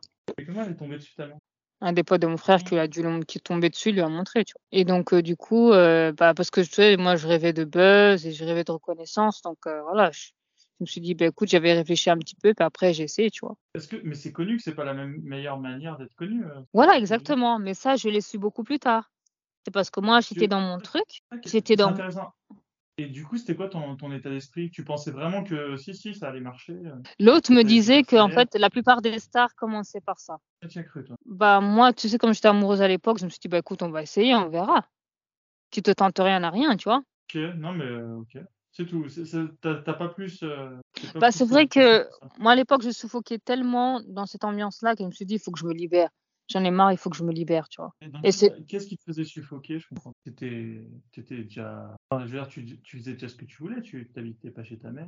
Moi, j'avais envie de, de, reconnaissance et j'avais envie de tester. J'avais jamais fait, euh, jamais eu cette reconnaissance mondiale. Donc, euh, je me suis dit, bah, écoute, je vais tester, peut-être c'est pas mal, tu vois. Et après, ça a pris cette ampleur et après, au, final, j'ai perdu quelques amis. J'en ai pas perdu autant, hein, mais j'en ai perdu genre un, tu vois. J'en ai pas perdu autant. Le reste, ils s'en fichent. Hein, ils voient ça, après, ils passent à autre chose, tu vois.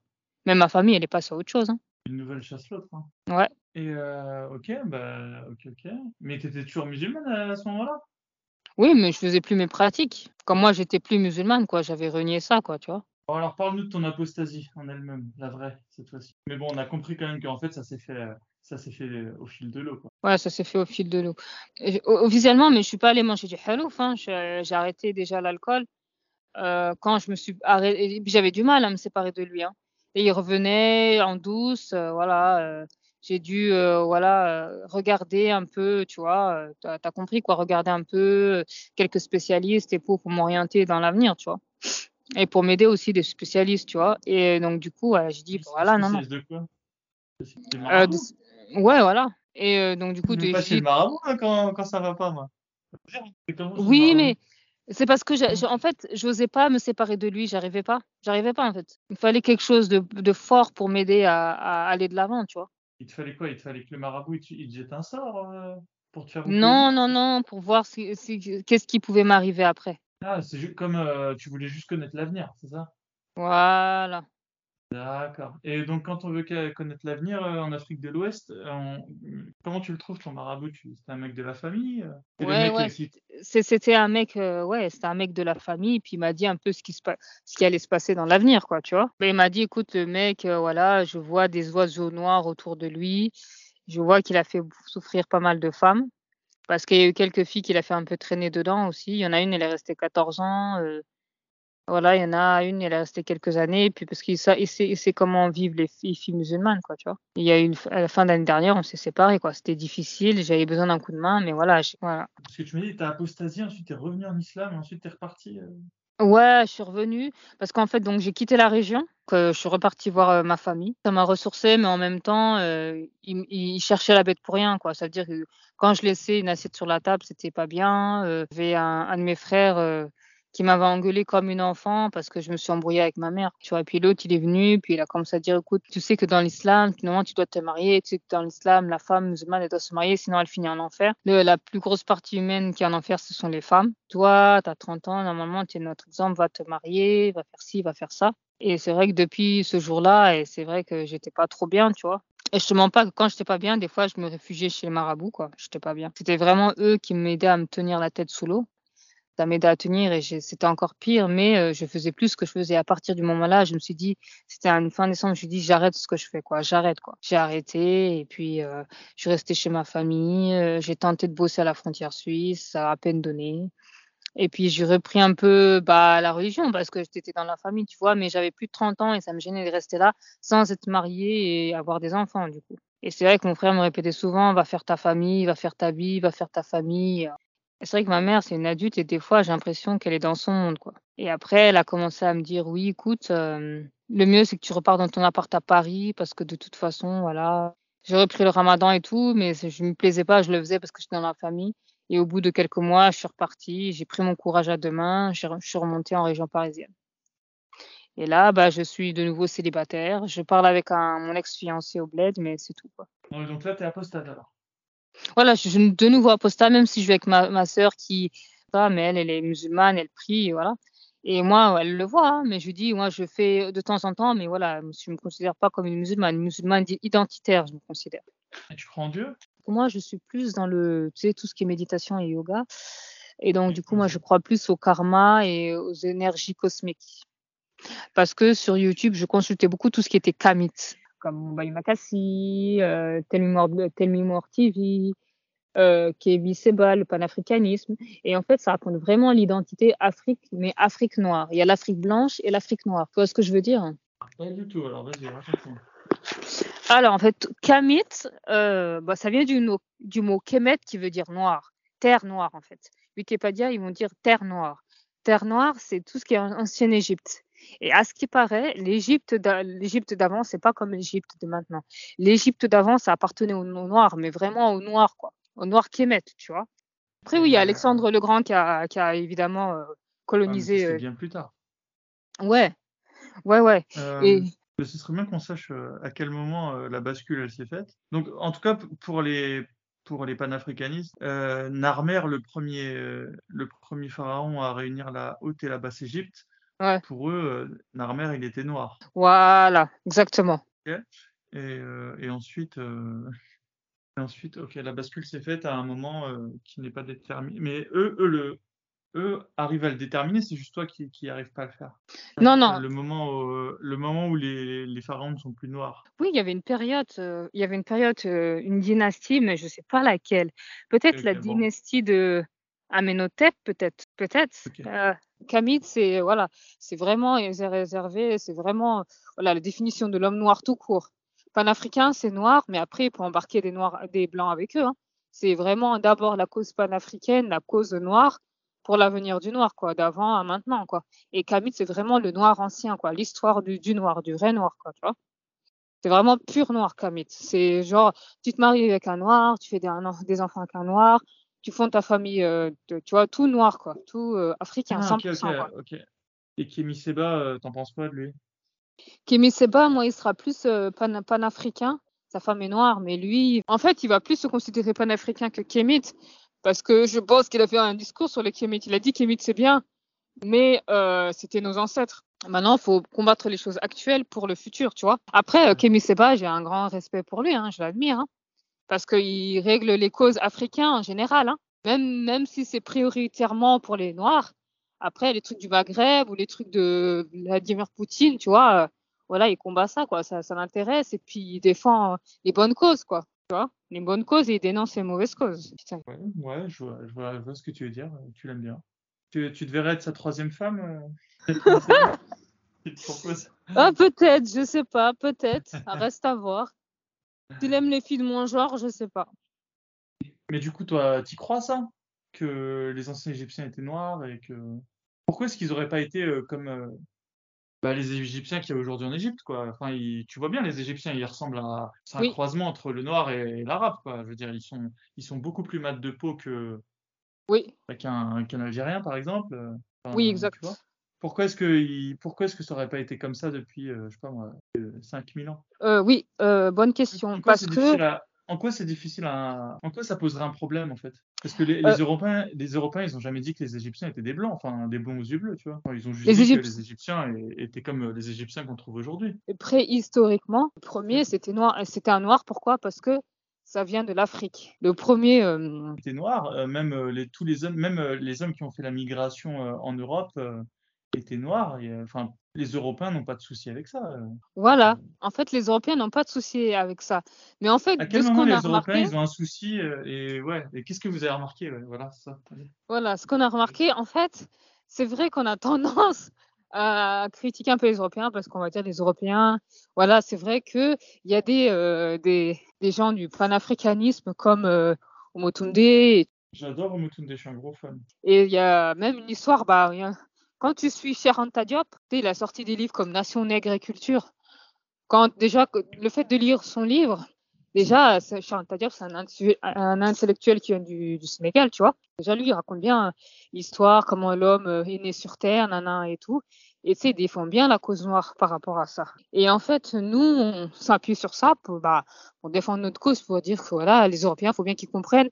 Parce qu'en fait, il y a eu des guerres sur Terre. Et euh, dernièrement, on a découvert que euh, euh, vraiment la cause arabe, enfin les Arabes du désert, tu vois. Je crois qu'ils ont esclavagisé en quelque sorte le Maghreb. Et euh, après, euh, de, de, là a commencé aussi, il y avait un, tu sais, le commerce triangulaire. Donc ça n'a pas commencé par les Européens. Donc en fait, officiellement, on dit que ça avait commencé entre Africains, entre Noirs.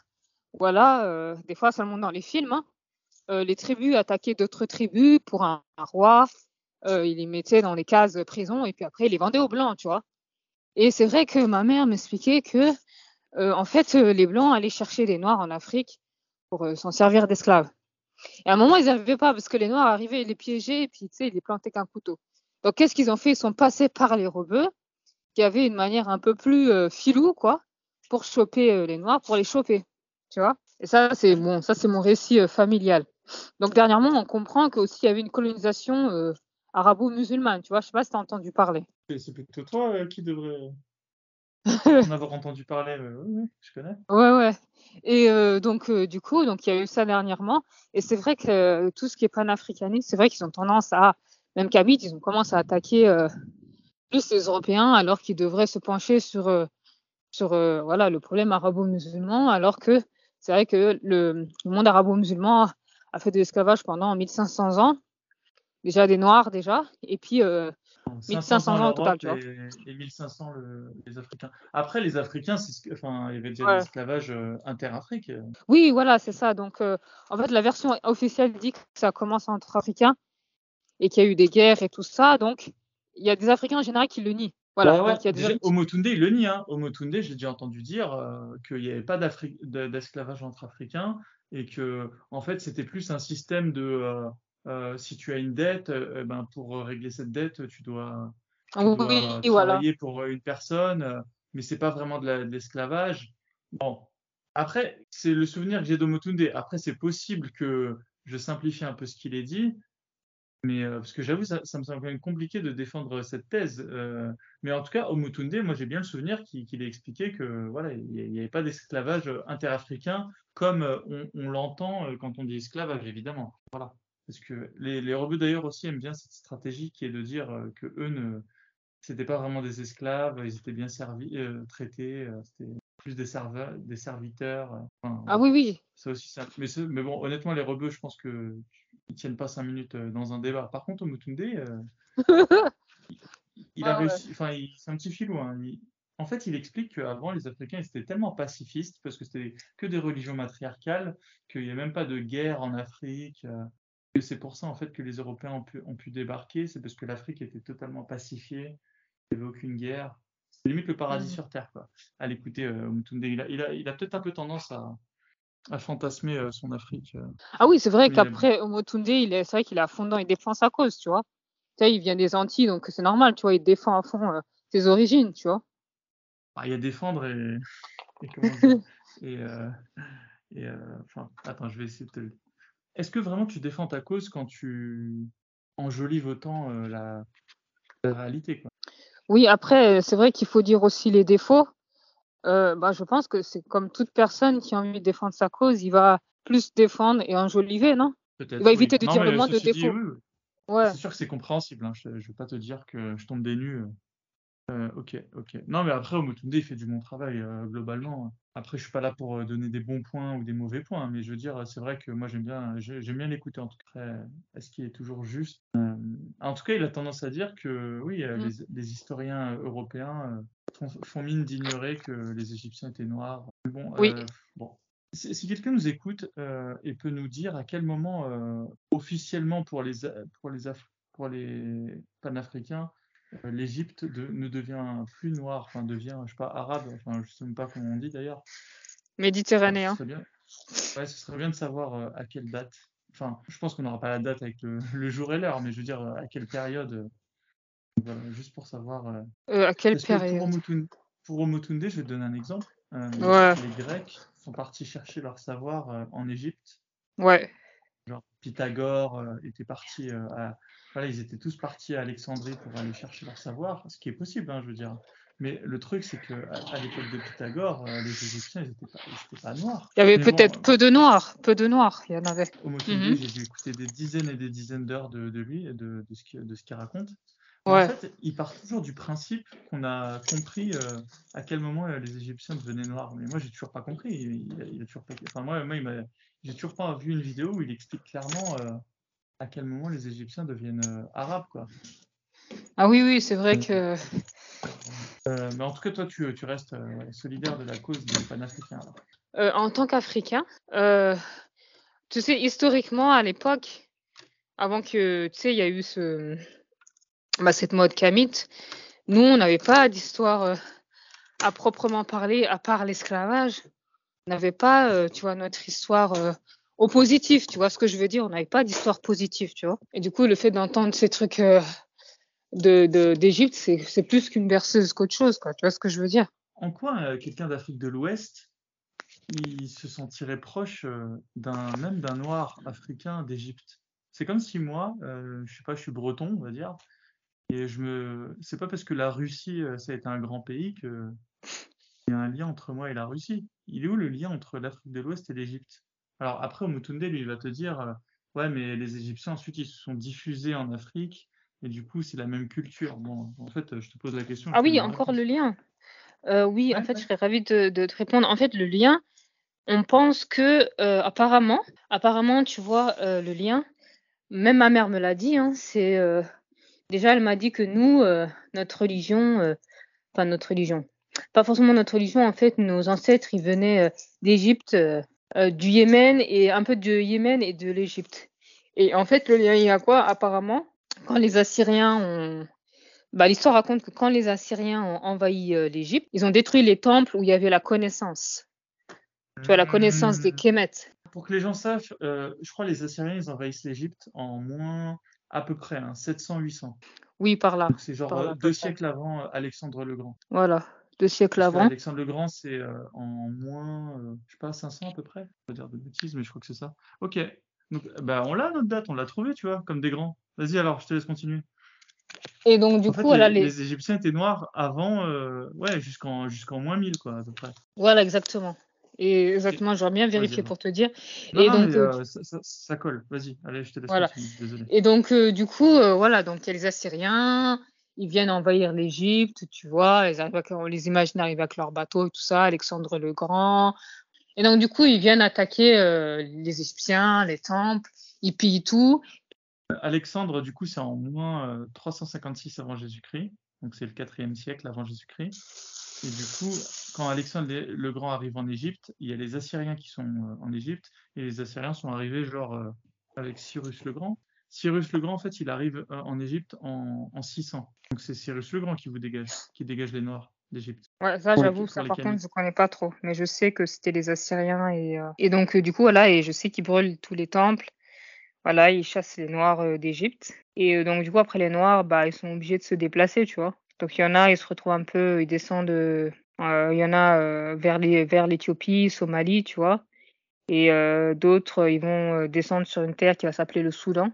D'autres vont aller beaucoup plus loin vers euh, euh, la comment s'appelait la terre qui s'appelait euh, euh, euh, entre le Niger et le Mali, afro-nigérienne quoi, t'as compris. Et donc du coup ils vont refaire des États là-bas, euh, comme le Sénégal, la Gambie, la Guinée, le Mali, euh, voilà. Nigéro, voilà, Nigéro-congolaise. Ok, donc il y a une logique en fait. hein. Ouais, Donc en fait, l'Afrique euh, contemporaine est euh, descendante directe euh, des Égyptiens euh, chassés par les Assyriens. oui voilà, en quelque sorte, qui étaient chassés et puis même qui étaient là avant quoi. D'après les panafricains, hein, après, euh, là on n'est même pas en train de faire d'histoire. euh. Oh, mais ok, c'est intéressant tout ça. Mhm. Et, et du coup, euh, toi, tu penses qu'ils ont raison au final ou pas? Ou il y a des fois ils abusent sur certains trucs euh, panafricains? Moi, je suis étranger à tout ça. Tu le panafricanisme, ça me concerne pas en fait. En Non. tant qu'apostat, euh, moi, moi, moi, ce qui me concerne, c'est la France, le Maroc, les apostats. Euh, ensuite, euh, tout le reste, honnêtement, bah, ça me concerne pas directement, donc j'ai pas d'affect. Donc là, le panafricanisme, ça m'intéresse, puisque moi, il y a plein de trucs qui m'intéressent, mais je veux dire, je me sens pas concerné directement, quoi. C'est pour ça que je te, je te pose cette question. Est-ce que toi, ce que t'en penses, des fois- enfin, en quoi des fois ça, ça part en vrille euh, C'est vrai que moi au aussi, contraire. moi, moi aussi, ce qui m'intéresse, c'est pareil, la France, bah, l'apostasie, un, un peu moins l'islam. Et c'est vrai que moi, en- euh, ça m'affecte comment? Bah, déjà, nous, déjà, c'est vrai qu'il faut pas se mentir que ça nous fait du bien moralement, qu'on a eu une histoire avant l'esclavage. On a tenté de voler notre histoire, quoi. On a tenté de voler notre histoire parce que on n'a pas, avant l'esclavage, on n'avait pas d'histoire. Donc, en gros, on n'avait pas d'identité, quoi. Donc, on nous dit bien que le noir avait bien une histoire bien avant l'esclavage, quoi. On était genre les premiers les plus riches sur terre. Et je pense que tu as entendu parler du roi euh, malien, l'un des rois les plus riches sur terre de l'époque, quoi, les années euh, 1300. Tu vois ce que je veux dire? Ouais, Mansa Moussa. Mansa Moussa, exactement. Mansa Moussa. C'était l'homme, euh, le roi malien le plus riche de, de, de la terre, quoi. Il était d'origine justement malienne, quoi. Vous connaissiez, Ouais. il n'y avait pas besoin des panafricains pour vous parler de lui, non? Si Moi, honnêtement, je, je connaissais pas. Peut-être ma famille, mes parents, peut-être, tu vois. Mais euh, c'est vrai que moi, Mansa Moussa, j'ai entendu récemment, honnêtement, j'en ai pas entendu parler. Moi, c'était plus Kunta Kité, l'esclavage et tout ça, que j'ai entendu parler à Ah. part... avant toute cette mode de, de c'est ouais, j'ai pas entendu vraiment parler. Même Charanta Diop, Charanta Diop, je savais qu'il y avait l'université Charanta Diop, mais je savais pas qui était Charanta Diop, quoi. Avant, récemment, quoi, tu vois. Et en fait, quand j'ai découvert le monde Kamite, tu vois, et c'est vrai qu'avant, moi, je suis amoureuse de la religion, l'islam et tout, l'islam, ça, mais je savais bien qu'elle venait de Mohammed, quoi, qu'elle venait des Arabes d'Arabie, tu vois. Et du coup, quand j'ai entendu que avant, elle était, elle était islamique. ah oui, 100% islamique, nous, on est africains, Non, mais mais c'est bon, c'est pour ça que je comprenais pas pourquoi est-ce que tu n'arrivais pas à, à te figurer le passé des Africains, c'est parce que pour toi, le passé, c'est le passé islamique. oui, ça, voilà. ça fait sens. Ok. Ah oui, donc le fait que tu sois sorti de l'islam, ça te permet de, de, de renouer avec tes, tes origines africaines. hein. Ouais, en fait, c'est grâce à ça, en fait, tu vois, c'est grâce à ça. Et donc, du coup, quand je me suis séparée un peu de l'islam, je me suis dit, bah voilà, en fait, l'islam, ça appartient bien aux Arabes, aux vrais Arabes, quoi, tu vois. Parce que même au Maghreb, ils parlent arabe, mais ils n'ont pas que la langue arabe, tu vois. C'est que l'islam, en quelque sorte, on les a transmis, tu vois. Oui, les, les Maghrébins, on est, on est colonisés, Ouais. culturellement. ouais, On, a- ouais, non, on partage ça avec euh, les Africains de l'Ouest. euh. Mm. Sauf que nous, on ressemble un peu plus à des Arabes, donc on, on se prend pour des Arabes. Je me demande si c'est pas pire, quelque part. ouais, Vous, au moins, vous pouvez vous regarder dans le miroir et vous savez que vous n'êtes pas des Arabes. ouais, Euh, c'est sûr. Alors que nous, voilà. Après, c'est vrai que chacun doit aimer ses origines, mais c'est vrai que, quelque sorte, on a tous une part un peu co- colonisatrice, quoi. On a tous eu des origines un peu. On n'est pas 100% euh, malien ou sénégalais ou capverdien. On n'est pas 100% avant. euh, nos pays, c'était pas des pays, quoi, tu vois. C'était des terres, c'était des, des tribus. On avant, on était des. Moi, je sais que les Africains, nous, avant, on était des tribus, tu vois. On était des tribus. Et même pour aller plus loin, on était Kemet, quoi, tu vois. Ouais, enfin, attends, Mansa Moussa, c'est quand même l'empire du Mali. euh, et Ouais. Soundiata Keïta, c'est son père, il me semble. Et Soundiata Keïta, c'est l'empire du Mali. C'était un. Alors, ça ressemblait pas au Mali euh, d'aujourd'hui, hein, c'était l'Afrique de l'Ouest, on va dire, pour faire Mm. simple. Et, Ouais. euh, et c'est ce fameux empire euh, qui s'est converti à l'islam et ensuite qui revendait les, les esclaves euh, bah, venant d'Afrique centrale. Ouais, ouais, en pour ça sorte. je t'ai- posé, la question sur les gens, comment vous les considériez, les gens d'Afrique centrale, parce que de base, les gens d'Afrique centrale, c'est vos esclaves, en fait. Oui, C'est eux, les, les gens que vous alliez chercher pour euh, revendre aux Arabes. Donc, alors, enfin, quand je dis vous, pas toi, quoi, mais je veux dire, les, les gens de l'Empire du Mali. Et, euh, et donc voilà, je sais pas pourquoi je dis ça, mais Non, je dis ça pour dire que, en fait, c'est pas, c'est vrai et faux quand on dit qu'avant l'Afrique, il n'y a pas vraiment de pays. Si, moi je pense que Sundiata Keita était bien conscient d'où étaient ses, ses frontières. je pense que dans sa tête, il, était, était, propriétaire d'un pays. Hein. Mais bon, après, oui, évidemment, ça s'applique pas à toute l'Afrique. Oui, après aussi, l'Afrique, c'est tellement vaste et c'est à la base, c'est sous-peuplé je pense qu'il y avait aussi beaucoup de, de, trous, en fait. Entre les pays, des fois, il n'y avait rien, en fait. mais sous-peuplé ou. Mais tu es sûr que l'Afrique, à la base, c'est sous-peuplé. Hein. Sous-peuplé. Un peu comme l'Australie. Tu vois, si tu vas en Australie aujourd'hui, euh, entre deux villes, tu as, du désert. Oui, oui, tu as du désert. Euh, oui. comme la France.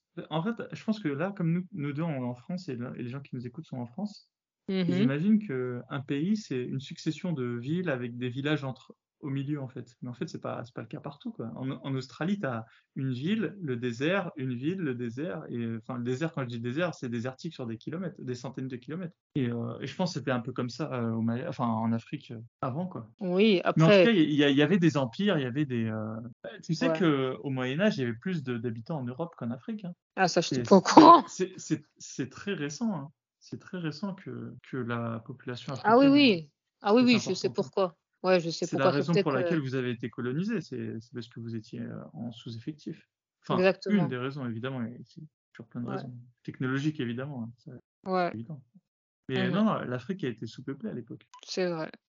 Des, des, Kémites euh, qui ont, tu sais, qu'il y avait une époque où ils sont venus en Europe euh, amener, aider les Européens, tu vois, à construire leur cathédrale, tu vois. Tu sais, les Européens.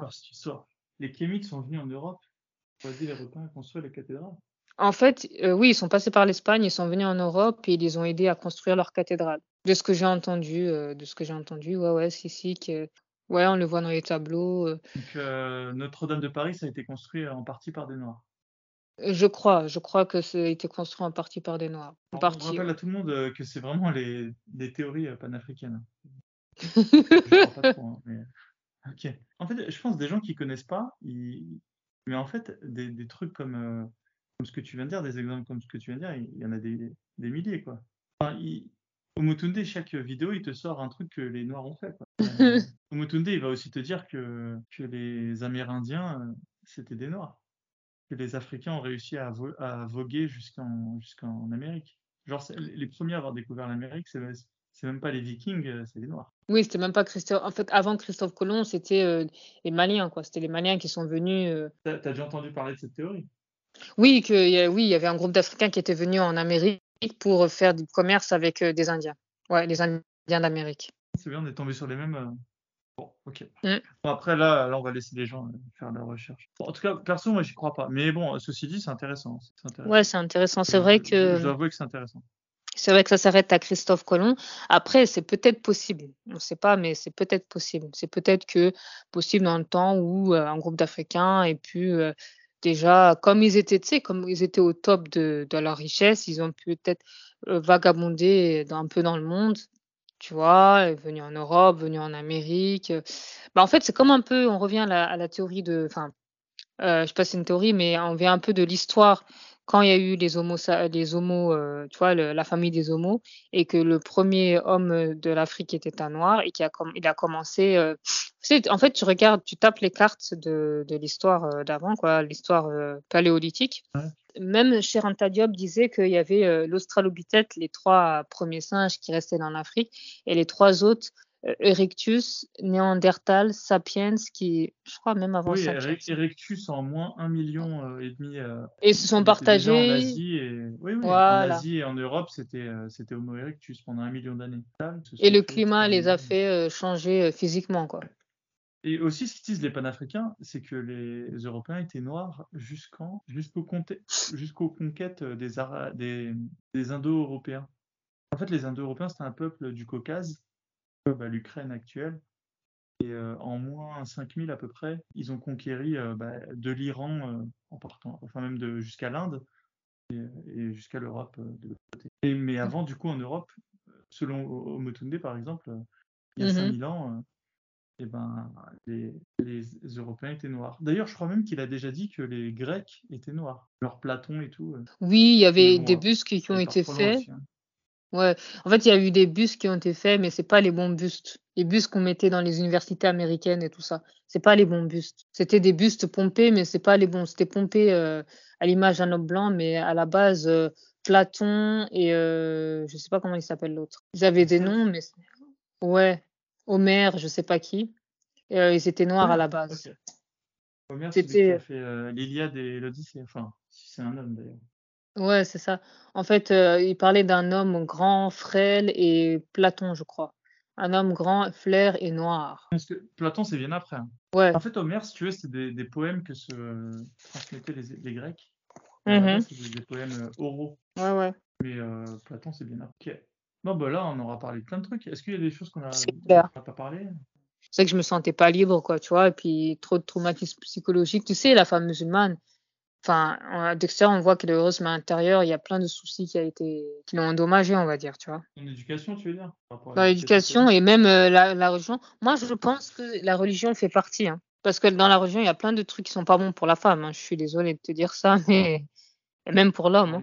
L'ex- L'excision. euh, L'excision, pas que pas l'excision, euh, comment on traite la femme. Genre dans le Coran, c'est marqué, je sais pas, euh, oui, euh, si la femme ne vous écoutait pas, labourez-la. C'est marqué carrément ça, quoi. Labourez-la, si elle vous écoutait pas, faut la labourer. Et le fait que moi, un de mes frères me dise oui, la plupart des gens, du- des gens, T'as remixé deux, t'as mixé, t'as mixé deux, deux passages. Il y a 4.34 dans le Coran, c'est si votre femme n'obéit pas, vous pouvez la frapper. Et après, il y a- je crois que c'est un hadith, c'est pas une sourate. Ouais. Ah, je sais plus. Tu vois, comme quoi des fois je perds la mémoire. Mais en tout cas, ça dit que ouais, femme est comme un champ de labour et allez à votre champ. Ouais. Et t'as réussi à nous remixer deux. deux- Bon, Mhm. En même temps, ça, ça aurait pas été étonnant de la part du Coran.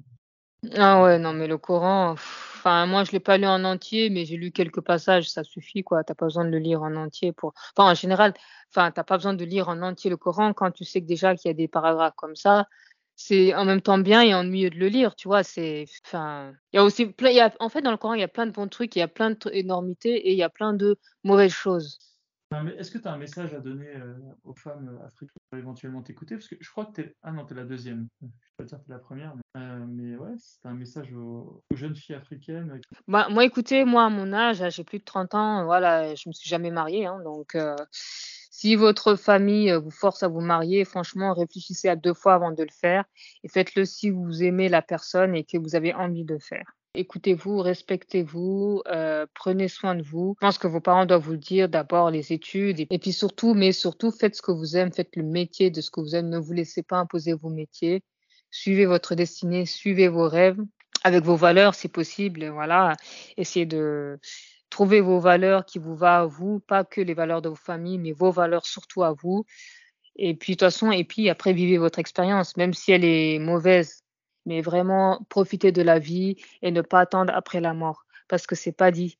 Comme ma mère disait, un, mort n'est pas venu me dire pour me pas me, dire si le paradis ou l'enfer existait ou pas. Donc tant qu'un mort n'est pas venu te le dire, ma mère elle y croit pas. Tant qu'un mort n'est pas venu te le dire, vis ta vie à 200%, quoi. Voilà. Euh, voilà, le jour où tu vas mourir, tu vas mourir, tu verras bien après, mais vraiment vivez votre vie à 200%. Et puis, euh, si votre famille n'est pas d'accord, bah tant pis, essayez de leur expliquer. S'ils comprennent pas, ils comprendront. Merci, Hadjala. Merci Momo.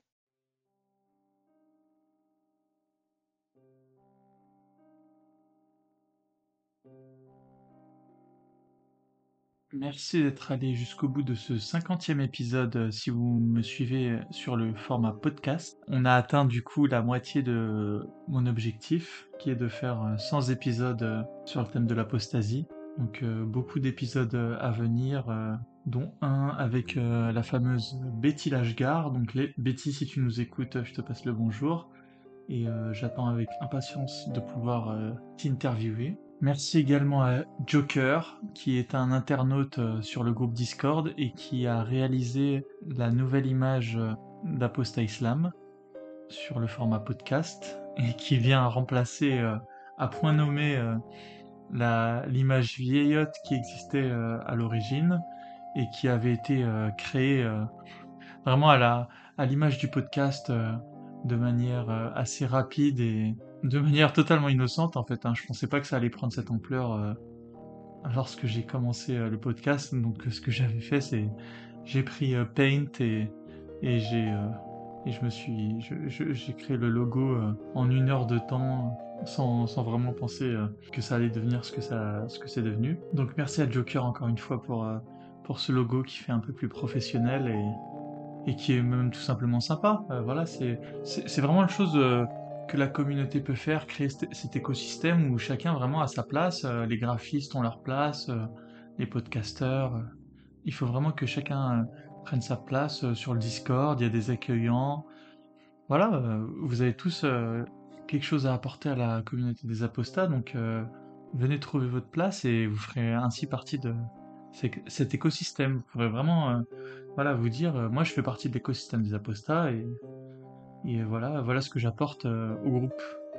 Parce que voilà, on est des animaux sociaux, on a besoin de se sentir euh, proche d'un groupe. Maintenant, à savoir est-ce qu'on en fait partie totalement ou pas, ça c'est encore une autre question, euh, même presque philosophique.